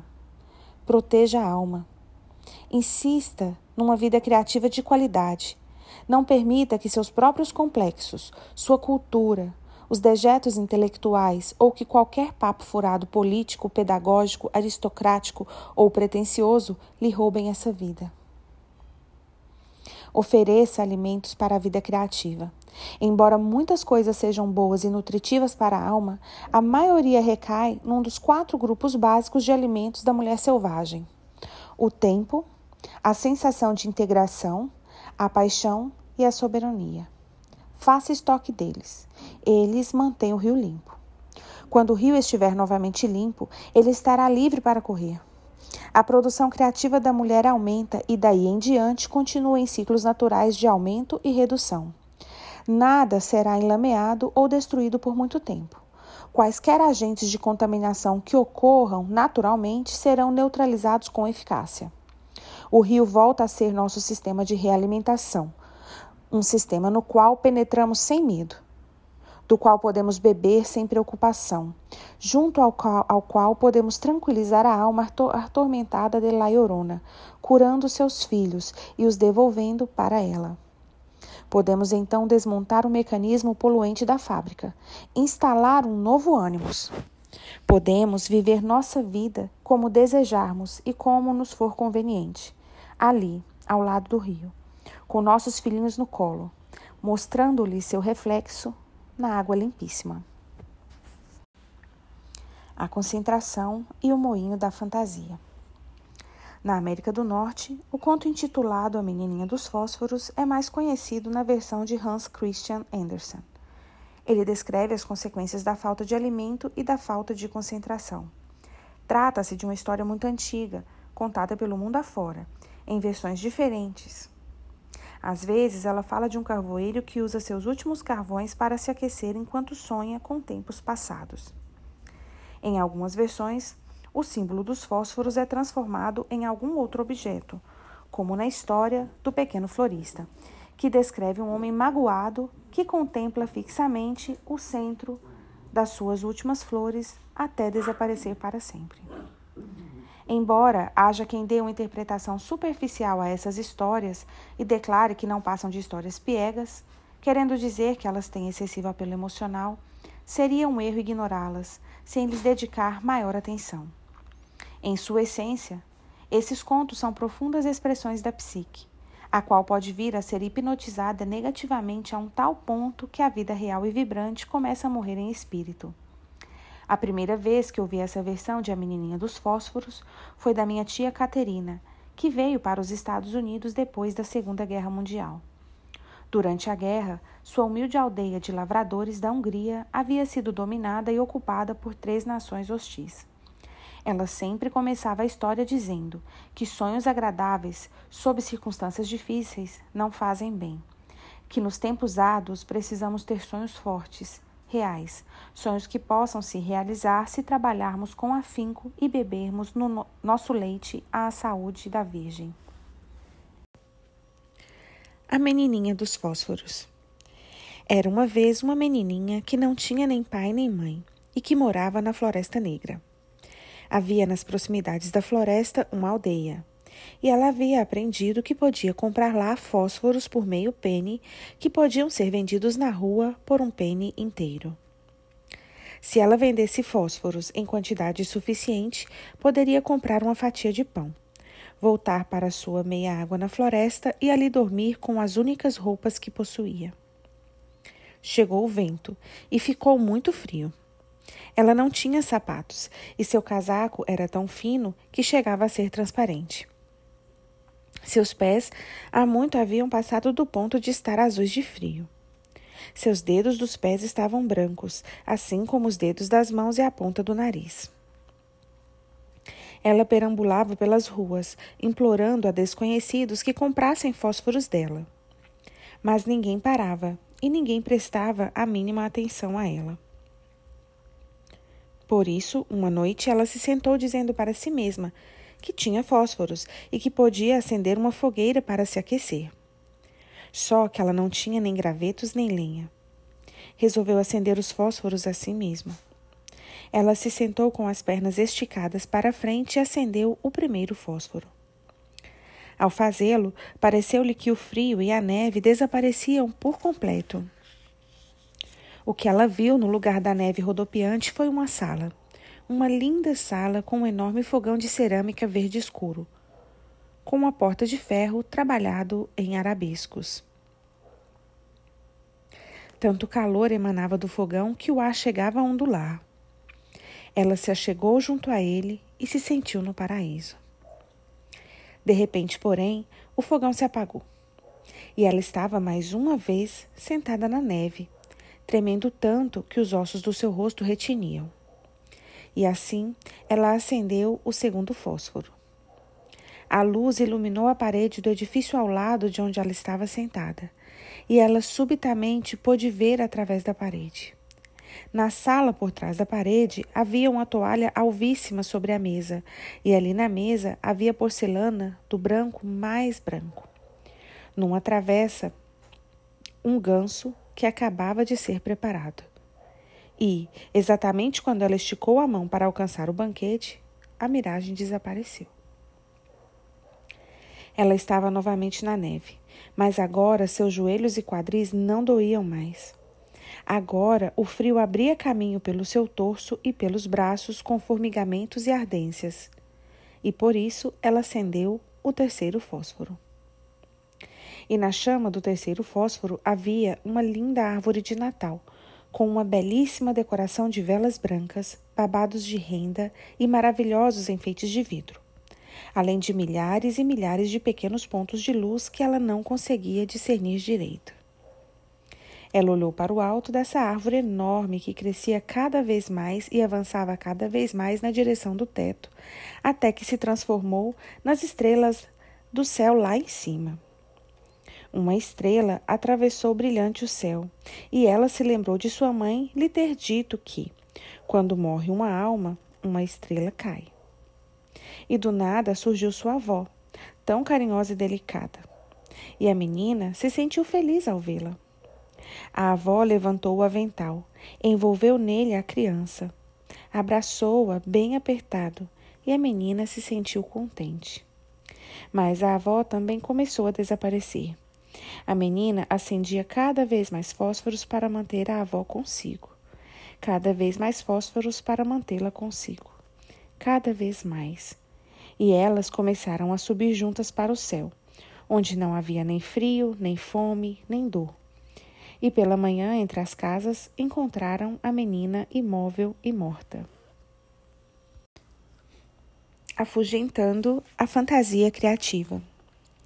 Essa criança está num ambiente em que as pessoas não se importam com ela. Se você está num ambiente desses, saia daí. Essa criança está no meio no qual o que ela tem, foguinhos em palitos, o início de toda a possibilidade criativa não é valorizado. Se você estiver numa aflição semelhante, vire as costas e vá embora. Essa criança está numa situação psíquica na qual há poucas opções. Ela se resignou ao seu lugar na vida. Se isso aconteceu com você, pare de se resignar e saia. O que a menina dos fósforos deve fazer? Se os seus instintos estivessem intactos, suas opções seriam inúmeras. Caminhe até uma outra cidade Esconda-se numa carroça. Abrigue-se num depósito de carvão. A mulher selvagem saberia o que fazer em seguida, mas a menina dos fósforos não conhece mais a mulher selvagem. A pequena criança selvagem está morrendo de frio. Tudo o que resta dela é uma pessoa que se movimenta como se em transe. Estar com pessoas reais que nos aqueçam, que apoiem e elogiem nossa criatividade é essencial para a corrente da vida criativa. Do contrário, acabamos congeladas. Um ambiente propício é um coro de vozes tanto interiores quanto exteriores que observa o estado do ser da mulher. Tem o cuidado de incentivá-lo e, se necessário, também a conforta. Não tenho certeza do número de amigos de que precisamos, mas decididamente um ou dois que, se, que considerem o seu talento, qualquer que ele seja, pandicelo, o pão dos céus. Toda mulher tem direito a um coro de elogios. Quando as mulheres estão ao relento, no frio, elas costumam viver de fantasias em vez de ação. Fantasias desse tipo são o grande anestésico. Conheço mulheres dotadas de vozes maravilhosas. Conheço mulheres contadoras inatas de histórias. Quase tudo que lhe sai da boca é de improviso e bem elaborado. No entanto, elas se sentem isoladas ou de algum modo destituídas dos seus direitos. Elas são tímidas, o que muitas vezes é um disfarce para um ânimo esfaimado. Elas têm dificuldade para perceber que recebem apoio de dentro, de amigos, da família ou da comunidade. Para evitar o destino da menininha dos fósforos, há um importante passo que você deve dar. Qualquer um que não apoie sua arte, sua vida, não é digno do seu tempo. É duro, mas é verdade. Se não pensarmos assim, adotamos direto os trapos da menina dos fósforos e somos forçadas a viver uma fração de vida que mata pelo frio todo o pensamento, toda a esperança, talentos, escritos, alegrias, projetos e danças. O calor deveria ser o principal alvo da menininha dos fósforos. Na história, porém, ele não é. Pelo contrário, ela tenta vender os fósforos, suas fontes de calor. Essa atitude não deixa o feminino nem um pouco mais quente, rico ou sábio, e impede seu desenvolvimento futuro. O calor é um mistério. Ele, de certo modo, nos cura e nos gera. Ele é quem solta o que está preso demais, propicia o movimento livre, o misterioso impulso de ser, o primeiro voo das novas ideias. Não importa o que o calor seja, ele aproxima as pessoas cada vez mais. A menina dos fósforos não está num ambiente em que possa se desenvolver. Não há calor, não há gravetos, não há lenha. Se estivéssemos no seu lugar, o que poderíamos fazer? Para começar, poderíamos não acalentar a terra de fantasia que a menina cria ao acender os fósforos. Existem três tipos de fantasias. O primeiro é a fantasia do prazer uma espécie de sorvete mental exclusivamente destinada à fruição, como quando sonhamos de olhos abertos. O segundo tipo de fantasia é a formação intencional das imagens. Essa fantasia é como uma sensação de planejamento. Ela é usada como veículo para nos levar a agir. Todos os sucessos psicológicos, espirituais, financeiros e criativos começam com fantasias dessa natureza. E existe ainda o terceiro tipo, aquela fantasia que paralisa tudo. É o tipo de fantasia que impede a ação adequada nos momentos críticos. Infelizmente, é essa a fantasia criada pela menina dos fósforos. É uma fantasia que não tem nada a ver com a realidade. Ela está relacionada, sim, à sensação de que não há nada a ser feito mesmo e que não faz diferença se mergulharmos numa fantasia vã. Às vezes, essa fantasia está na mente da mulher. Às vezes, ela lhe chega numa garrafa de bebida, numa seringa ou na falta dessas coisas. Às vezes, a fumaça de um alucinógeno é o meio de transporte. Ou ainda, muitos quartos descartáveis mobiliados com uma cama e um desconhecido. As mulheres nessas situações estão representando a menininha dos fósforos em cada noite de fantasias e de mais fantasias, acordando congeladas e inertes a cada amanhecer. Existem muitas formas de perder o rumo, de perder nosso foco de atenção. E o que poderá reverter essa situação e restaurar a autoestima e o amor próprio? Temos de descobrir algo muito diferente do que o que a menina dos fósforos tinha. Precisamos levar nossas ideias para um lugar onde elas encontrem apoio. Esse é um passo enorme, concomitante com a volta do foco de atenção. Encontrar um lugar propício. Pouquíssimas mulheres têm condição de criar apenas com o próprio gás. Precisamos de todos os estímulos que pudermos encontrar. A maior parte do tempo, as pessoas têm ideias fantásticas. Vou pintar aquela parede de uma cor que eu aprecie. Vou bolar um projeto com o qual toda a cidade se envolva. Vou fazer uns azulejos para o meu banheiro. e se eu realmente gostar deles, vou vender alguns. Eu vou voltar a estudar. Vou vender a casa para viajar. Eu vou ter um filho. Deixar isso e começar aquilo. Seguir o meu caminho, me organizar, ajudar a corrigir essa ou aquela injustiça. Proteger os desassistidos. Esses tipos de projeto precisam ser acalentados e alimentados. Eles precisam de apoio vital, de pessoas carinhosas. A menininha dos fósforos está aos frangalhos, como diz a velha canção folclórica. Esteve por baixo tanto tempo que até lhe parece que está por cima. Nada pode vicejar nesse nível. Queremos nos colocar em situações nas quais, como as plantas e as árvores, possamos nos voltar para o sol. Mas é preciso que haja um sol. Para conseguir isso, temos de nos mexer, não simplesmente ficar ali sentadas. Temos de fazer alguma coisa para tornar diferente nossa situação. Se não nos mexermos, estaremos de volta às ruas vendendo fósforos. Amigos que a amem e que tenham carinho pela sua vida criativa são os melhores sóis do mundo. Quando uma mulher, com a menininha, como a menininha dos fósforos, não tem nenhum amigo, ela também se sente congelada de angústia, bem como às vezes de raiva. Mesmo que se tenha amigos, eles podem não ser sóis. Eles podem confortá-la em vez de mantê-la informada das suas circunstâncias cada vez mais gélidas. Eles a consolam, mas isso é muito diferente do cuidado e carinho.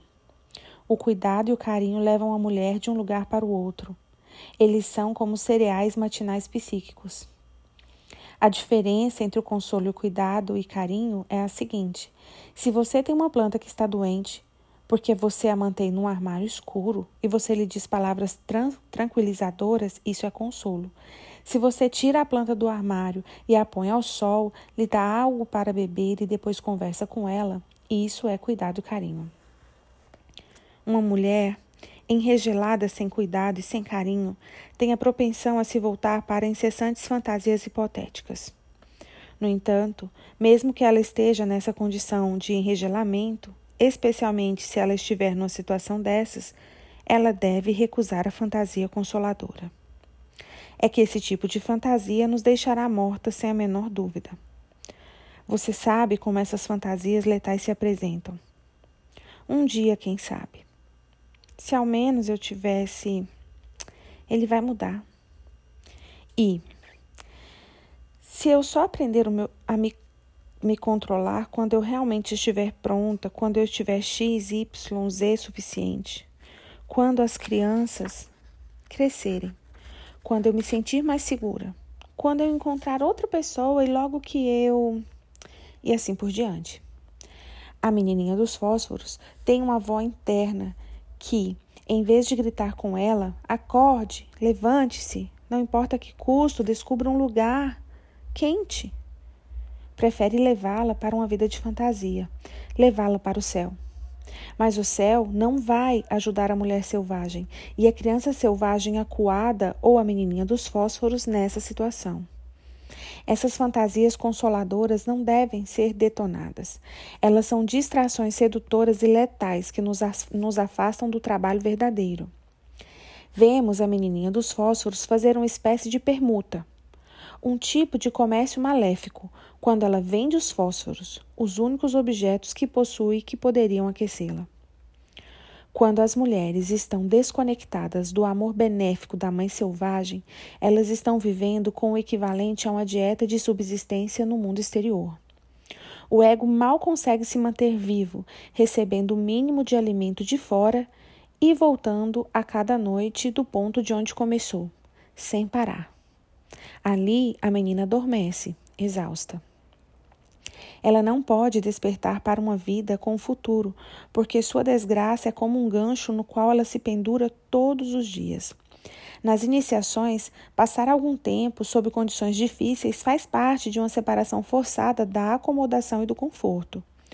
Como transação iniciática, esse período tem seu término, e a mulher recém-preparada começa uma vida criativa e espiritual revitalizada e esclarecida.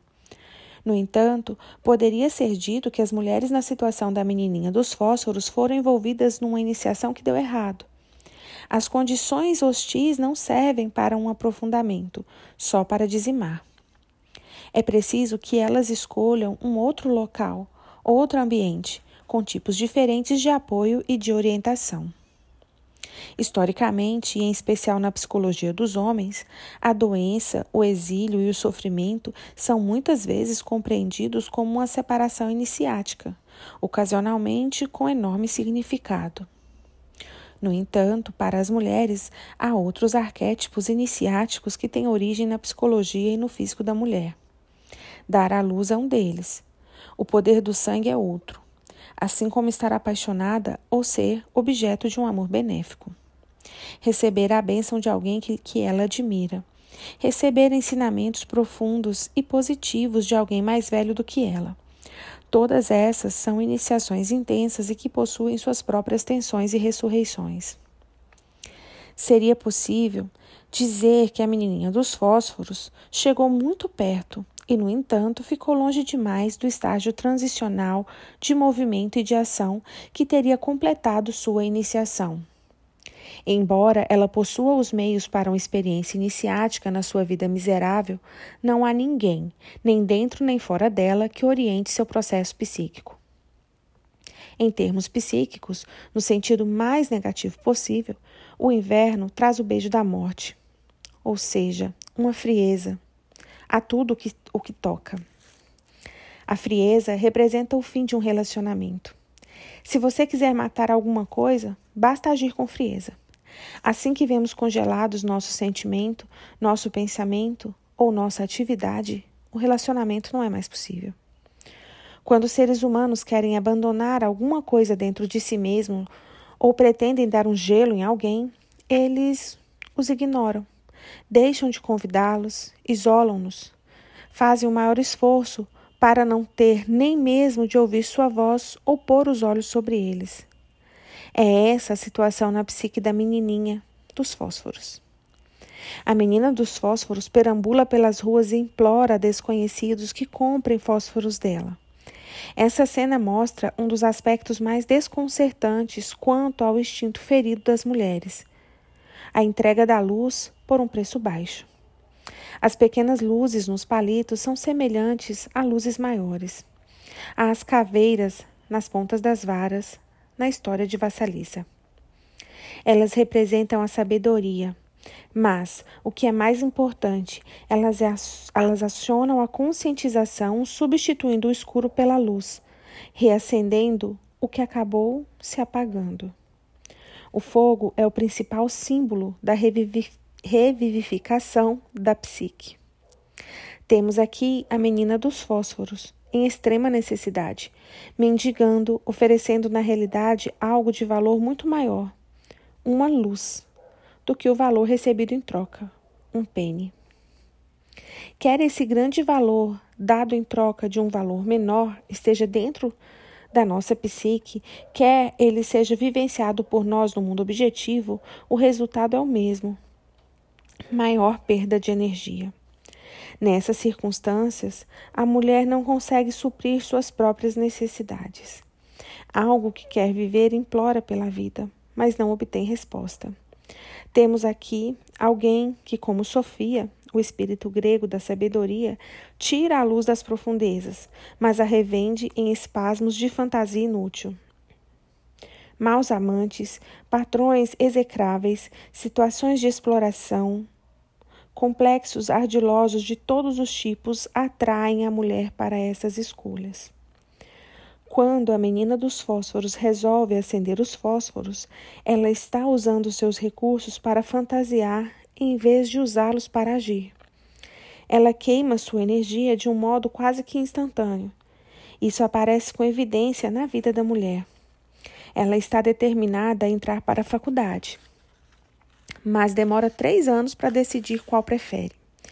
Ela vai fazer aquela série de quadros, mas, como não tem um lugar em que possa exibir o conjunto, não dá prioridade à pintura.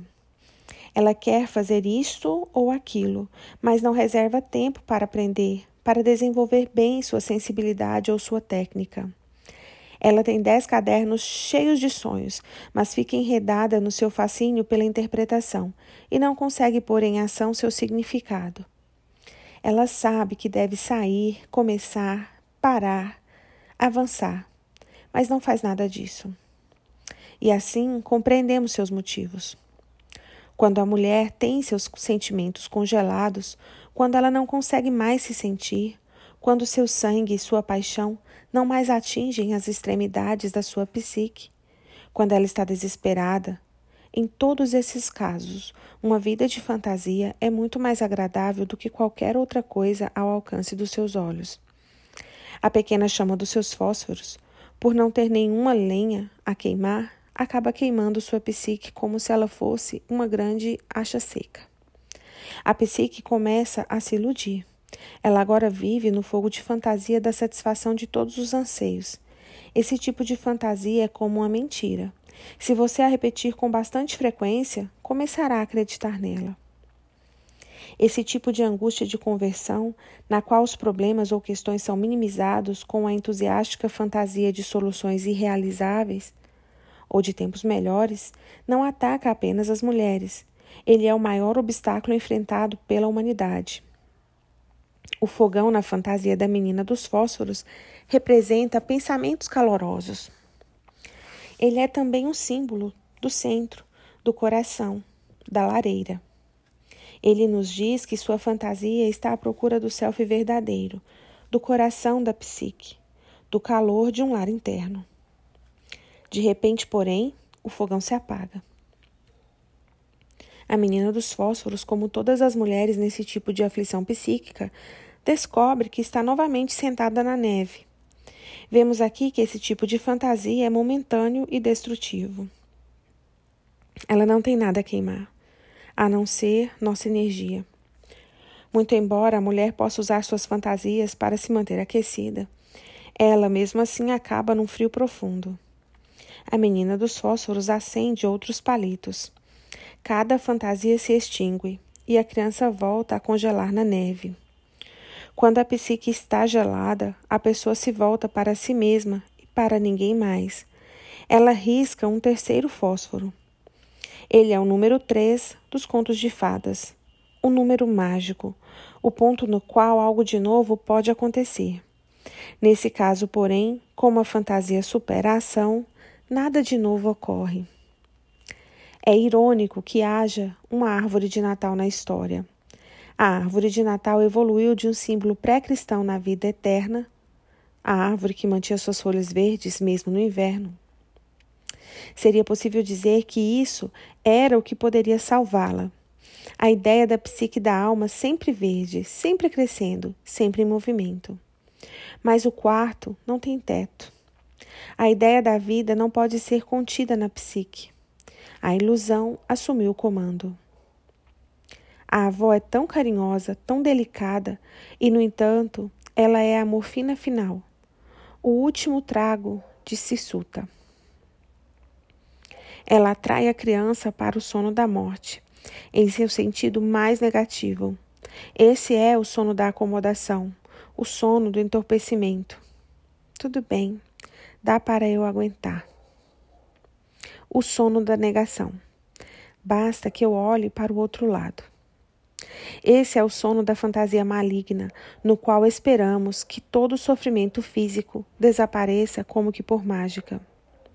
Trata-se de um fato psíquico que, quando a libido ou a energia definha ao ponto de não mais se ver a respiração no espelho, a natureza da vida, morte e vida aparece representada aqui pela avó.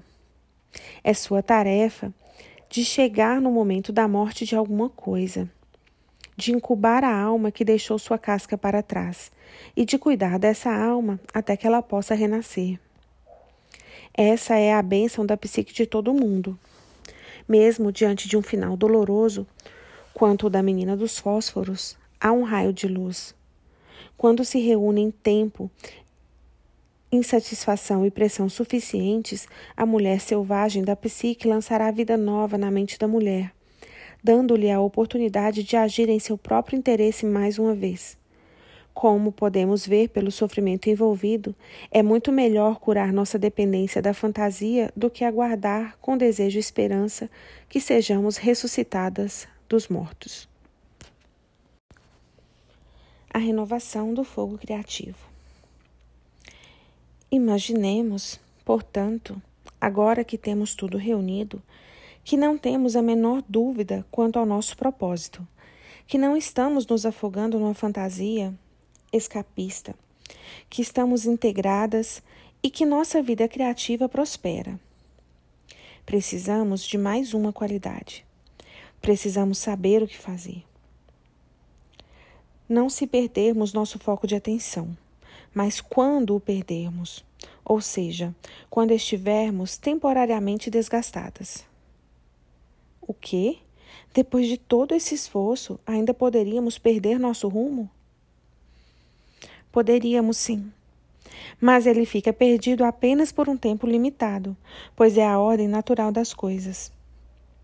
Felizmente, os camponeses da Europa Oriental já resolveram tudo isso para nós.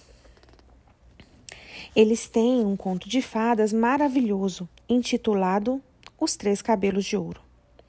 Esta é uma história que os contadores vêm transmitindo às pessoas há centenas, talvez milhares de anos, pois ela representa um arquétipo.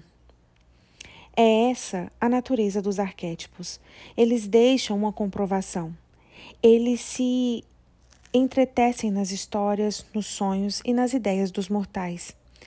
Ali eles se tornam um tema universal, um conjunto de instruções, residindo não se sabe onde, mas atravessando o tempo e o espaço para iluminar cada nova geração. Há um ditado que diz que as histórias têm asas. Elas conseguem atravessar voando os montes Cárpatos para ir se abrigar nos Urais. Elas dão então um salto até as serras e seguem seu espinhaço até pular para as montanhas rochosas, e assim por diante. Esta versão de Os Três Cabelos de Ouros é romena. Existem também versões teutônicas e as celtas. Ela ainda é conhecida na periferia da região desértica que cobre parte do México e dos Estados Unidos. É uma história que trata da recuperação do rumo perdido. O rumo é composto de sentir, ouvir e seguir a orientação da voz da alma. Muitas mulheres conseguem ter uma perfeita noção de rumo, mas quando perdem contato com ela, ficam dispersas, como um colchão de penas aberto que se espalhou por todo o campo. É importante ter um repositório para tudo o que sentimos e ouvimos da natureza selvagem.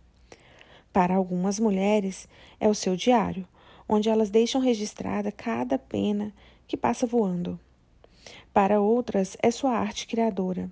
Elas dançam a natureza selvagem, elas a pintam, elas a transformam num enredo. Você se lembra da Baba Yaga? Ela tem um grande caldeirão. Ela viaja pelos céus num caldeirão que, na realidade, é um pilão com sua mão. Em outras palavras, ela tem um repositório no qual guarda as coisas. Ela tem um modo de pensar, um meio de se locomover de um local para o outro que é contido. É, os repositórios são a solução para o problema de toda perda de energia.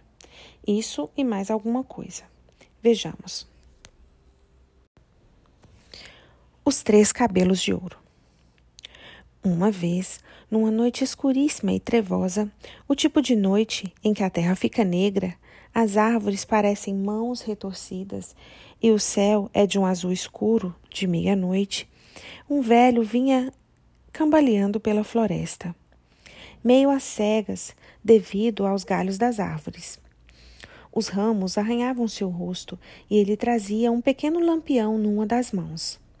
A vela dentro do lampião tinha uma chama cada vez mais baixa. O homem tinha os cabelos amarelos e compridos, dentes amarelos e rachados, e unhas amarelas e recurvas. Ele andava todo dobrado e suas costas eram arredondadas como um saco de farinha. Sua pele era tão vincada que caía em folhos do seu queixo, das axilas e dos quadris. Ele se apoiava numa árvore e se forçava a avançar. Depois se agarrava numa outra para avançar um pouco mais. E assim, remando desse jeito e respirando com dificuldade, ele ia atravessando a floresta. Cada osso nos seus pés ardia como fogo. As corujas nas árvores piavam, acompanhando o gemido das suas articulações à medida que ele seguia pelas trevas. Muito ao longe, tremeluzia uma luzinha, um chalé, um fogo, um lar, um local de descanso. E ele se esforçava na direção daquela luz. No exato instante em que chegou à porta, ele estava tão cansado, tão exausto, que a pequena chama no seu lampião se apagou e o velho caiu porta adentro desmaiado. Dentro da casa, uma velha estava sentada diante de uma bela fogueira e ela se apressou a chegar até ele. Segurou-o nos braços e o levou mais para perto do fogo. Ela o abraçou como uma mãe abraça o filho. Ela se sentou na cadeira de balanço e o embalou. E ali ficaram os dois, o pobre e frágil velhinho, apenas um saco de ossos, e a velha forte que o embalava. Pronto, pronto. Calma, calma. Pronto, pronto. Ela o embalou a noite inteira, e quando ainda não havia amanhecido, mas estava quase chegando a hora, ele estava extremamente remoçado. Ele era agora um belo rapaz, de cabelos dourados e membros longos e fortes. Mas ela continuava a embalá-lo.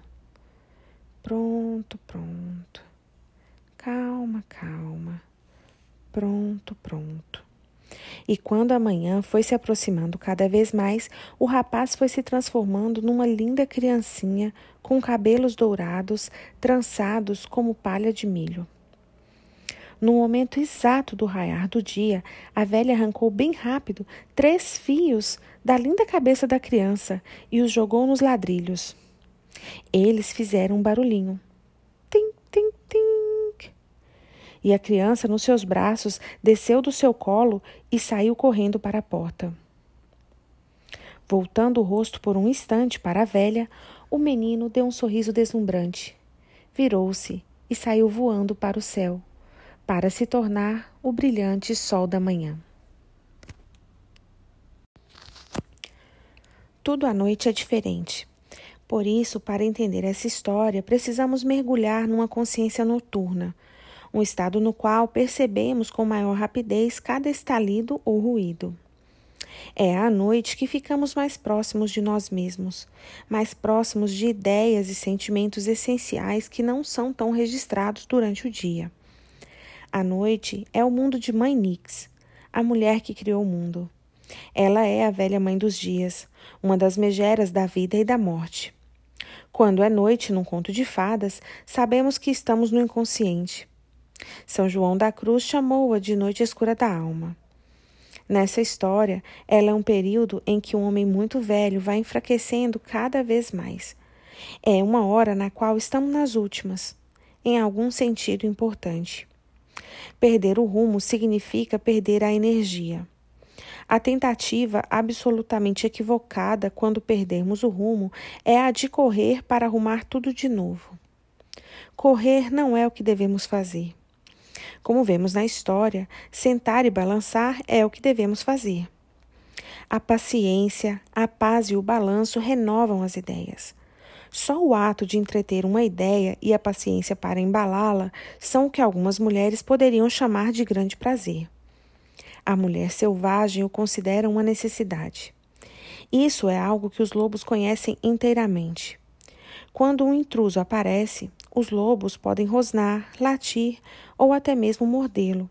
Mas eles também podem, a uma boa distância, recuar para o interior do grupo, sentando-se todos juntos como uma família faria.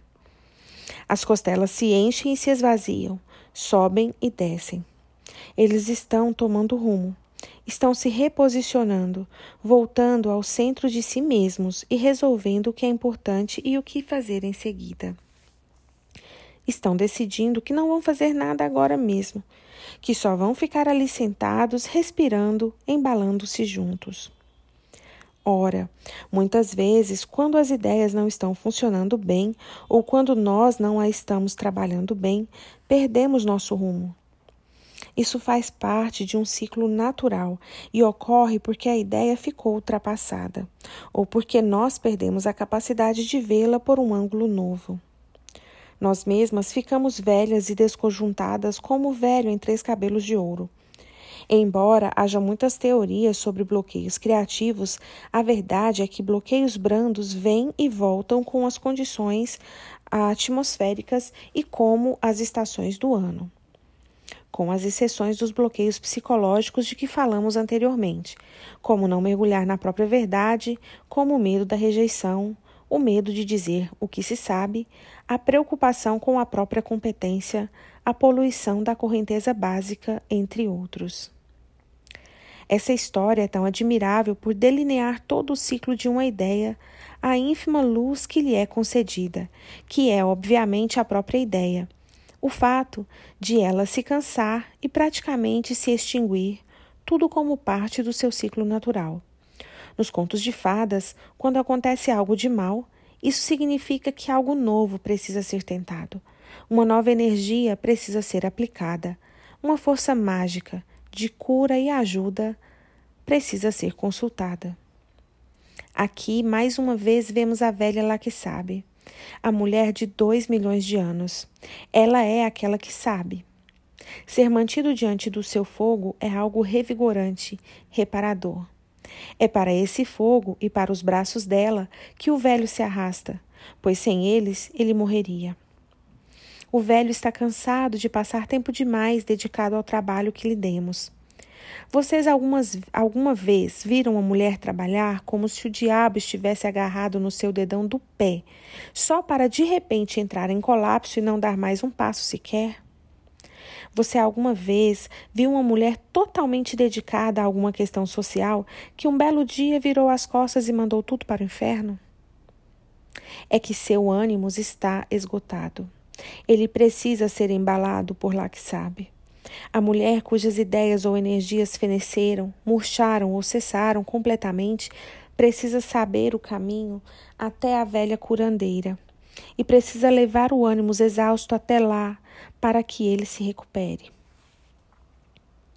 Trabalho com muitas mulheres que são ativistas sociais, são profundamente engajadas nas questões sociais. Não resta a menor dúvida a esse respeito. Quando chega o ponto extremo do seu ciclo, elas ficam exaustas e se arrastam pela floresta afora, com as pernas rangendo e a chama tremeluzindo, pronta para se apagar. É nessa hora que elas dizem: Para mim chega, vou embora, vou devolver minha credencial da imprensa, meu distintivo, meu macacão, meu. Não importa o que seja. Elas querem emigrar para Auckland elas vão ver televisão comendo biscoitinhos de soja e nunca mais olhar pela janela para o mundo lá fora. Elas vão comprar sapatos baratos, vão se mudar para um bairro onde nunca aconteça nada, vão fazer compras por telefone pelo resto de suas vidas. De agora em diante, elas vão se preocupar com sua própria vida, afastar os olhos, e assim vai. Qualquer que seja sua ideia de uma trégua, muito embora elas estejam falando com um cansaço e uma frustração humilhantes, eu sempre digo que é uma boa ideia, que chegou a hora de descansar. Ao ouvir isso, elas geralmente berram: Descansar? Como posso descansar quando o mundo inteiro está se destruindo diante dos meus olhos?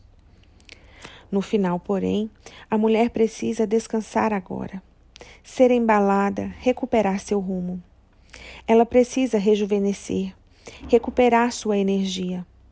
Ela acha que não pode fazer isso, mas pode sim, pois o círculo de mulheres, sejam elas mães, alunas, artistas ou ativistas, sempre se dispõe a suprir a falta das que saem de licença. A mulher criativa precisa de descanso agora para voltar ao seu trabalho intenso mais tarde.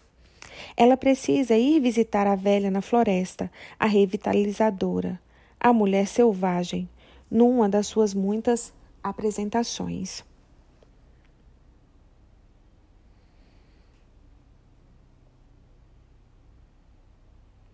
A mulher selvagem já espera que o ânimo fique exausto com certa regularidade. Ela não se espanta quando ele lhe cai porta dentro. Ela está pronta. Ela não virá correndo até nós em pânico. Ela simplesmente nos acompanha e nos segura até que recuperemos nossas forças. Nem nós deveríamos entrar em pânico ao perdermos o ímpeto ou o rumo. À sua semelhança, devemos entreter a ideia com tranquilidade e ficar com ela algum tempo. Quer nosso foco de atenção esteja voltado para o aperfeiçoamento pessoal, para questões do mundo, quer para um relacionamento, isso não importa. O ânimo sempre acaba se desgastando. Não se trata de uma hipótese. Trata-se sim de quando isso vai ocorrer. Levar a cabo longas empreitadas, tais como diplomar-se, concluir um original, completar uma obra, cuidar de uma pessoa enferma, todas essas atividades apresentam momentos em que a energia que um dia foi jovem fica velha e cai prostrada sem conseguir ir, adiante. Para as mulheres, é melhor que elas tenham conhecimento disso desde o início, porque as mulheres costumam ser surpreendidas pela fadiga. É então que elas uivam, resmungam, sussurram, queixando-se do fracasso, da incompetência e coisas semelhantes. Não, não. Essa perda de energia é o que é. Ela faz parte da natureza. A suposição da força eterna no masculino é equivocada. Trata-se de uma introjeção cultural que precisa ser desviada da psique. Esse engano faz com que tanto as energias masculinas no cenário interior quanto os homens de verdade na cultura decepcionem. Todos na natureza precisam de uma trégua para recuperar as forças. O modus operandi da natureza da vida morte e vida é cíclico e se aplica a todo mundo e a todas as coisas. Na história, três fios de cabelo são jogados ao chão, como no ditado: jogue um pouco de ouro no chão. Esse ditado provém de desprender las palavras, que na tradição dos contadores de histórias, dos quentistas, significa jogar fora algumas das palavras da história para torná-la mais forte. O cabelo simboliza o pensamento, aquilo que emana da cabeça. Jogar cabelo no chão ou fora torna o menino de certo modo mais leve, faz com que ele brilhe ainda mais. Da mesma maneira, sua ideia ou iniciativa desgastada pode brilhar ainda mais se você tirar um pouco dela para jogar fora. É a mesma ideia de um escultor removendo mais mármore a fim de revelar mais a forma oculta. Um meio poderoso de renovar ou reforçar nossa intenção ou nossa ação que ficou extenuada consiste em jogar algumas ideias fora e concentrar nossa atenção. Arranque três fios de cabelo da sua iniciativa, jogando-os ao chão. Eles se transformarão num alarme de despertador. Jogá-los ao chão gera um ruído psíquico, um repique, uma ressonância no espírito da mulher que faz com que a atividade retorne. O som da queda de algumas das nossas muitas ideias se transforma numa espécie de proclamação de uma nova era ou de uma nova oportunidade. Na realidade, a velha lá que sabe está podando ligeiramente o lado masculino. Sabemos que o corte dos galhos secos ajuda a árvore a crescer com mais força. Sabemos também que a eliminação das flores de certas plantas faz com que elas fiquem mais vigorosas, mais exuberantes. Para a mulher selvagem, o ciclo do desenvolvimento e redução do ânimo é natural. Trata-se de um processo arcaico, antiquíssimo. Desde tempos imemoráveis, é assim que as mulheres abordam o mundo das ideias e suas manifestações objetivas. É assim que as mulheres agem. A velha no conto de fadas dos três cabelos de ouro nos ensina, na verdade, nos ensina, na verdade, volta a nos ensinar como é que se faz. Portanto, qual é o objetivo desse resgate dessa concentração, desse chamado ao falcão para que volte, dessa corrida com os lobos? É procurar a jugular, chegar direto ao miolo e aos ossos de tudo que existe na sua vida, porque é ali que está o seu prazer, é ali que está a sua alegria, é ali que está o Éden da mulher, aquele local onde há tempo e liberdade de ser, de perambular, de se maravilhar, de escrever, cantar e criar sem medo. Quando os lobos presentem, pressentem prazer ou perigo, a princípio eles ficam totalmente imóveis, ficam parados como estátuas, em total concentração, para poderem ouvir, perceber o que exatamente está ali, perceber o que está ali na sua forma mais essencial. É isso que a mulher selvagem nos oferece: a capacidade de ver o que está diante de nós com a concentração de atenção, com a imobilidade para ver, ouvir, sentir o tato, com o olfato, com o gosto. A concentração é o uso de todos os nossos sentidos, incluindo-se a intuição. É desse mundo que as mulheres vêm resgatar suas próprias vozes, seus próprios valores, sua imaginação, sua clarividência, suas histórias e suas antigas recordações. São esses os resultados do trabalho da concentração e da criação. Se você perdeu o rumo para se concentrar, sente-se e fique imóvel. Segure a ideia e a embale. Mantenha uma parte dela, jogue outra parte fora e ela se renovará. Não é preciso fazer mais nada.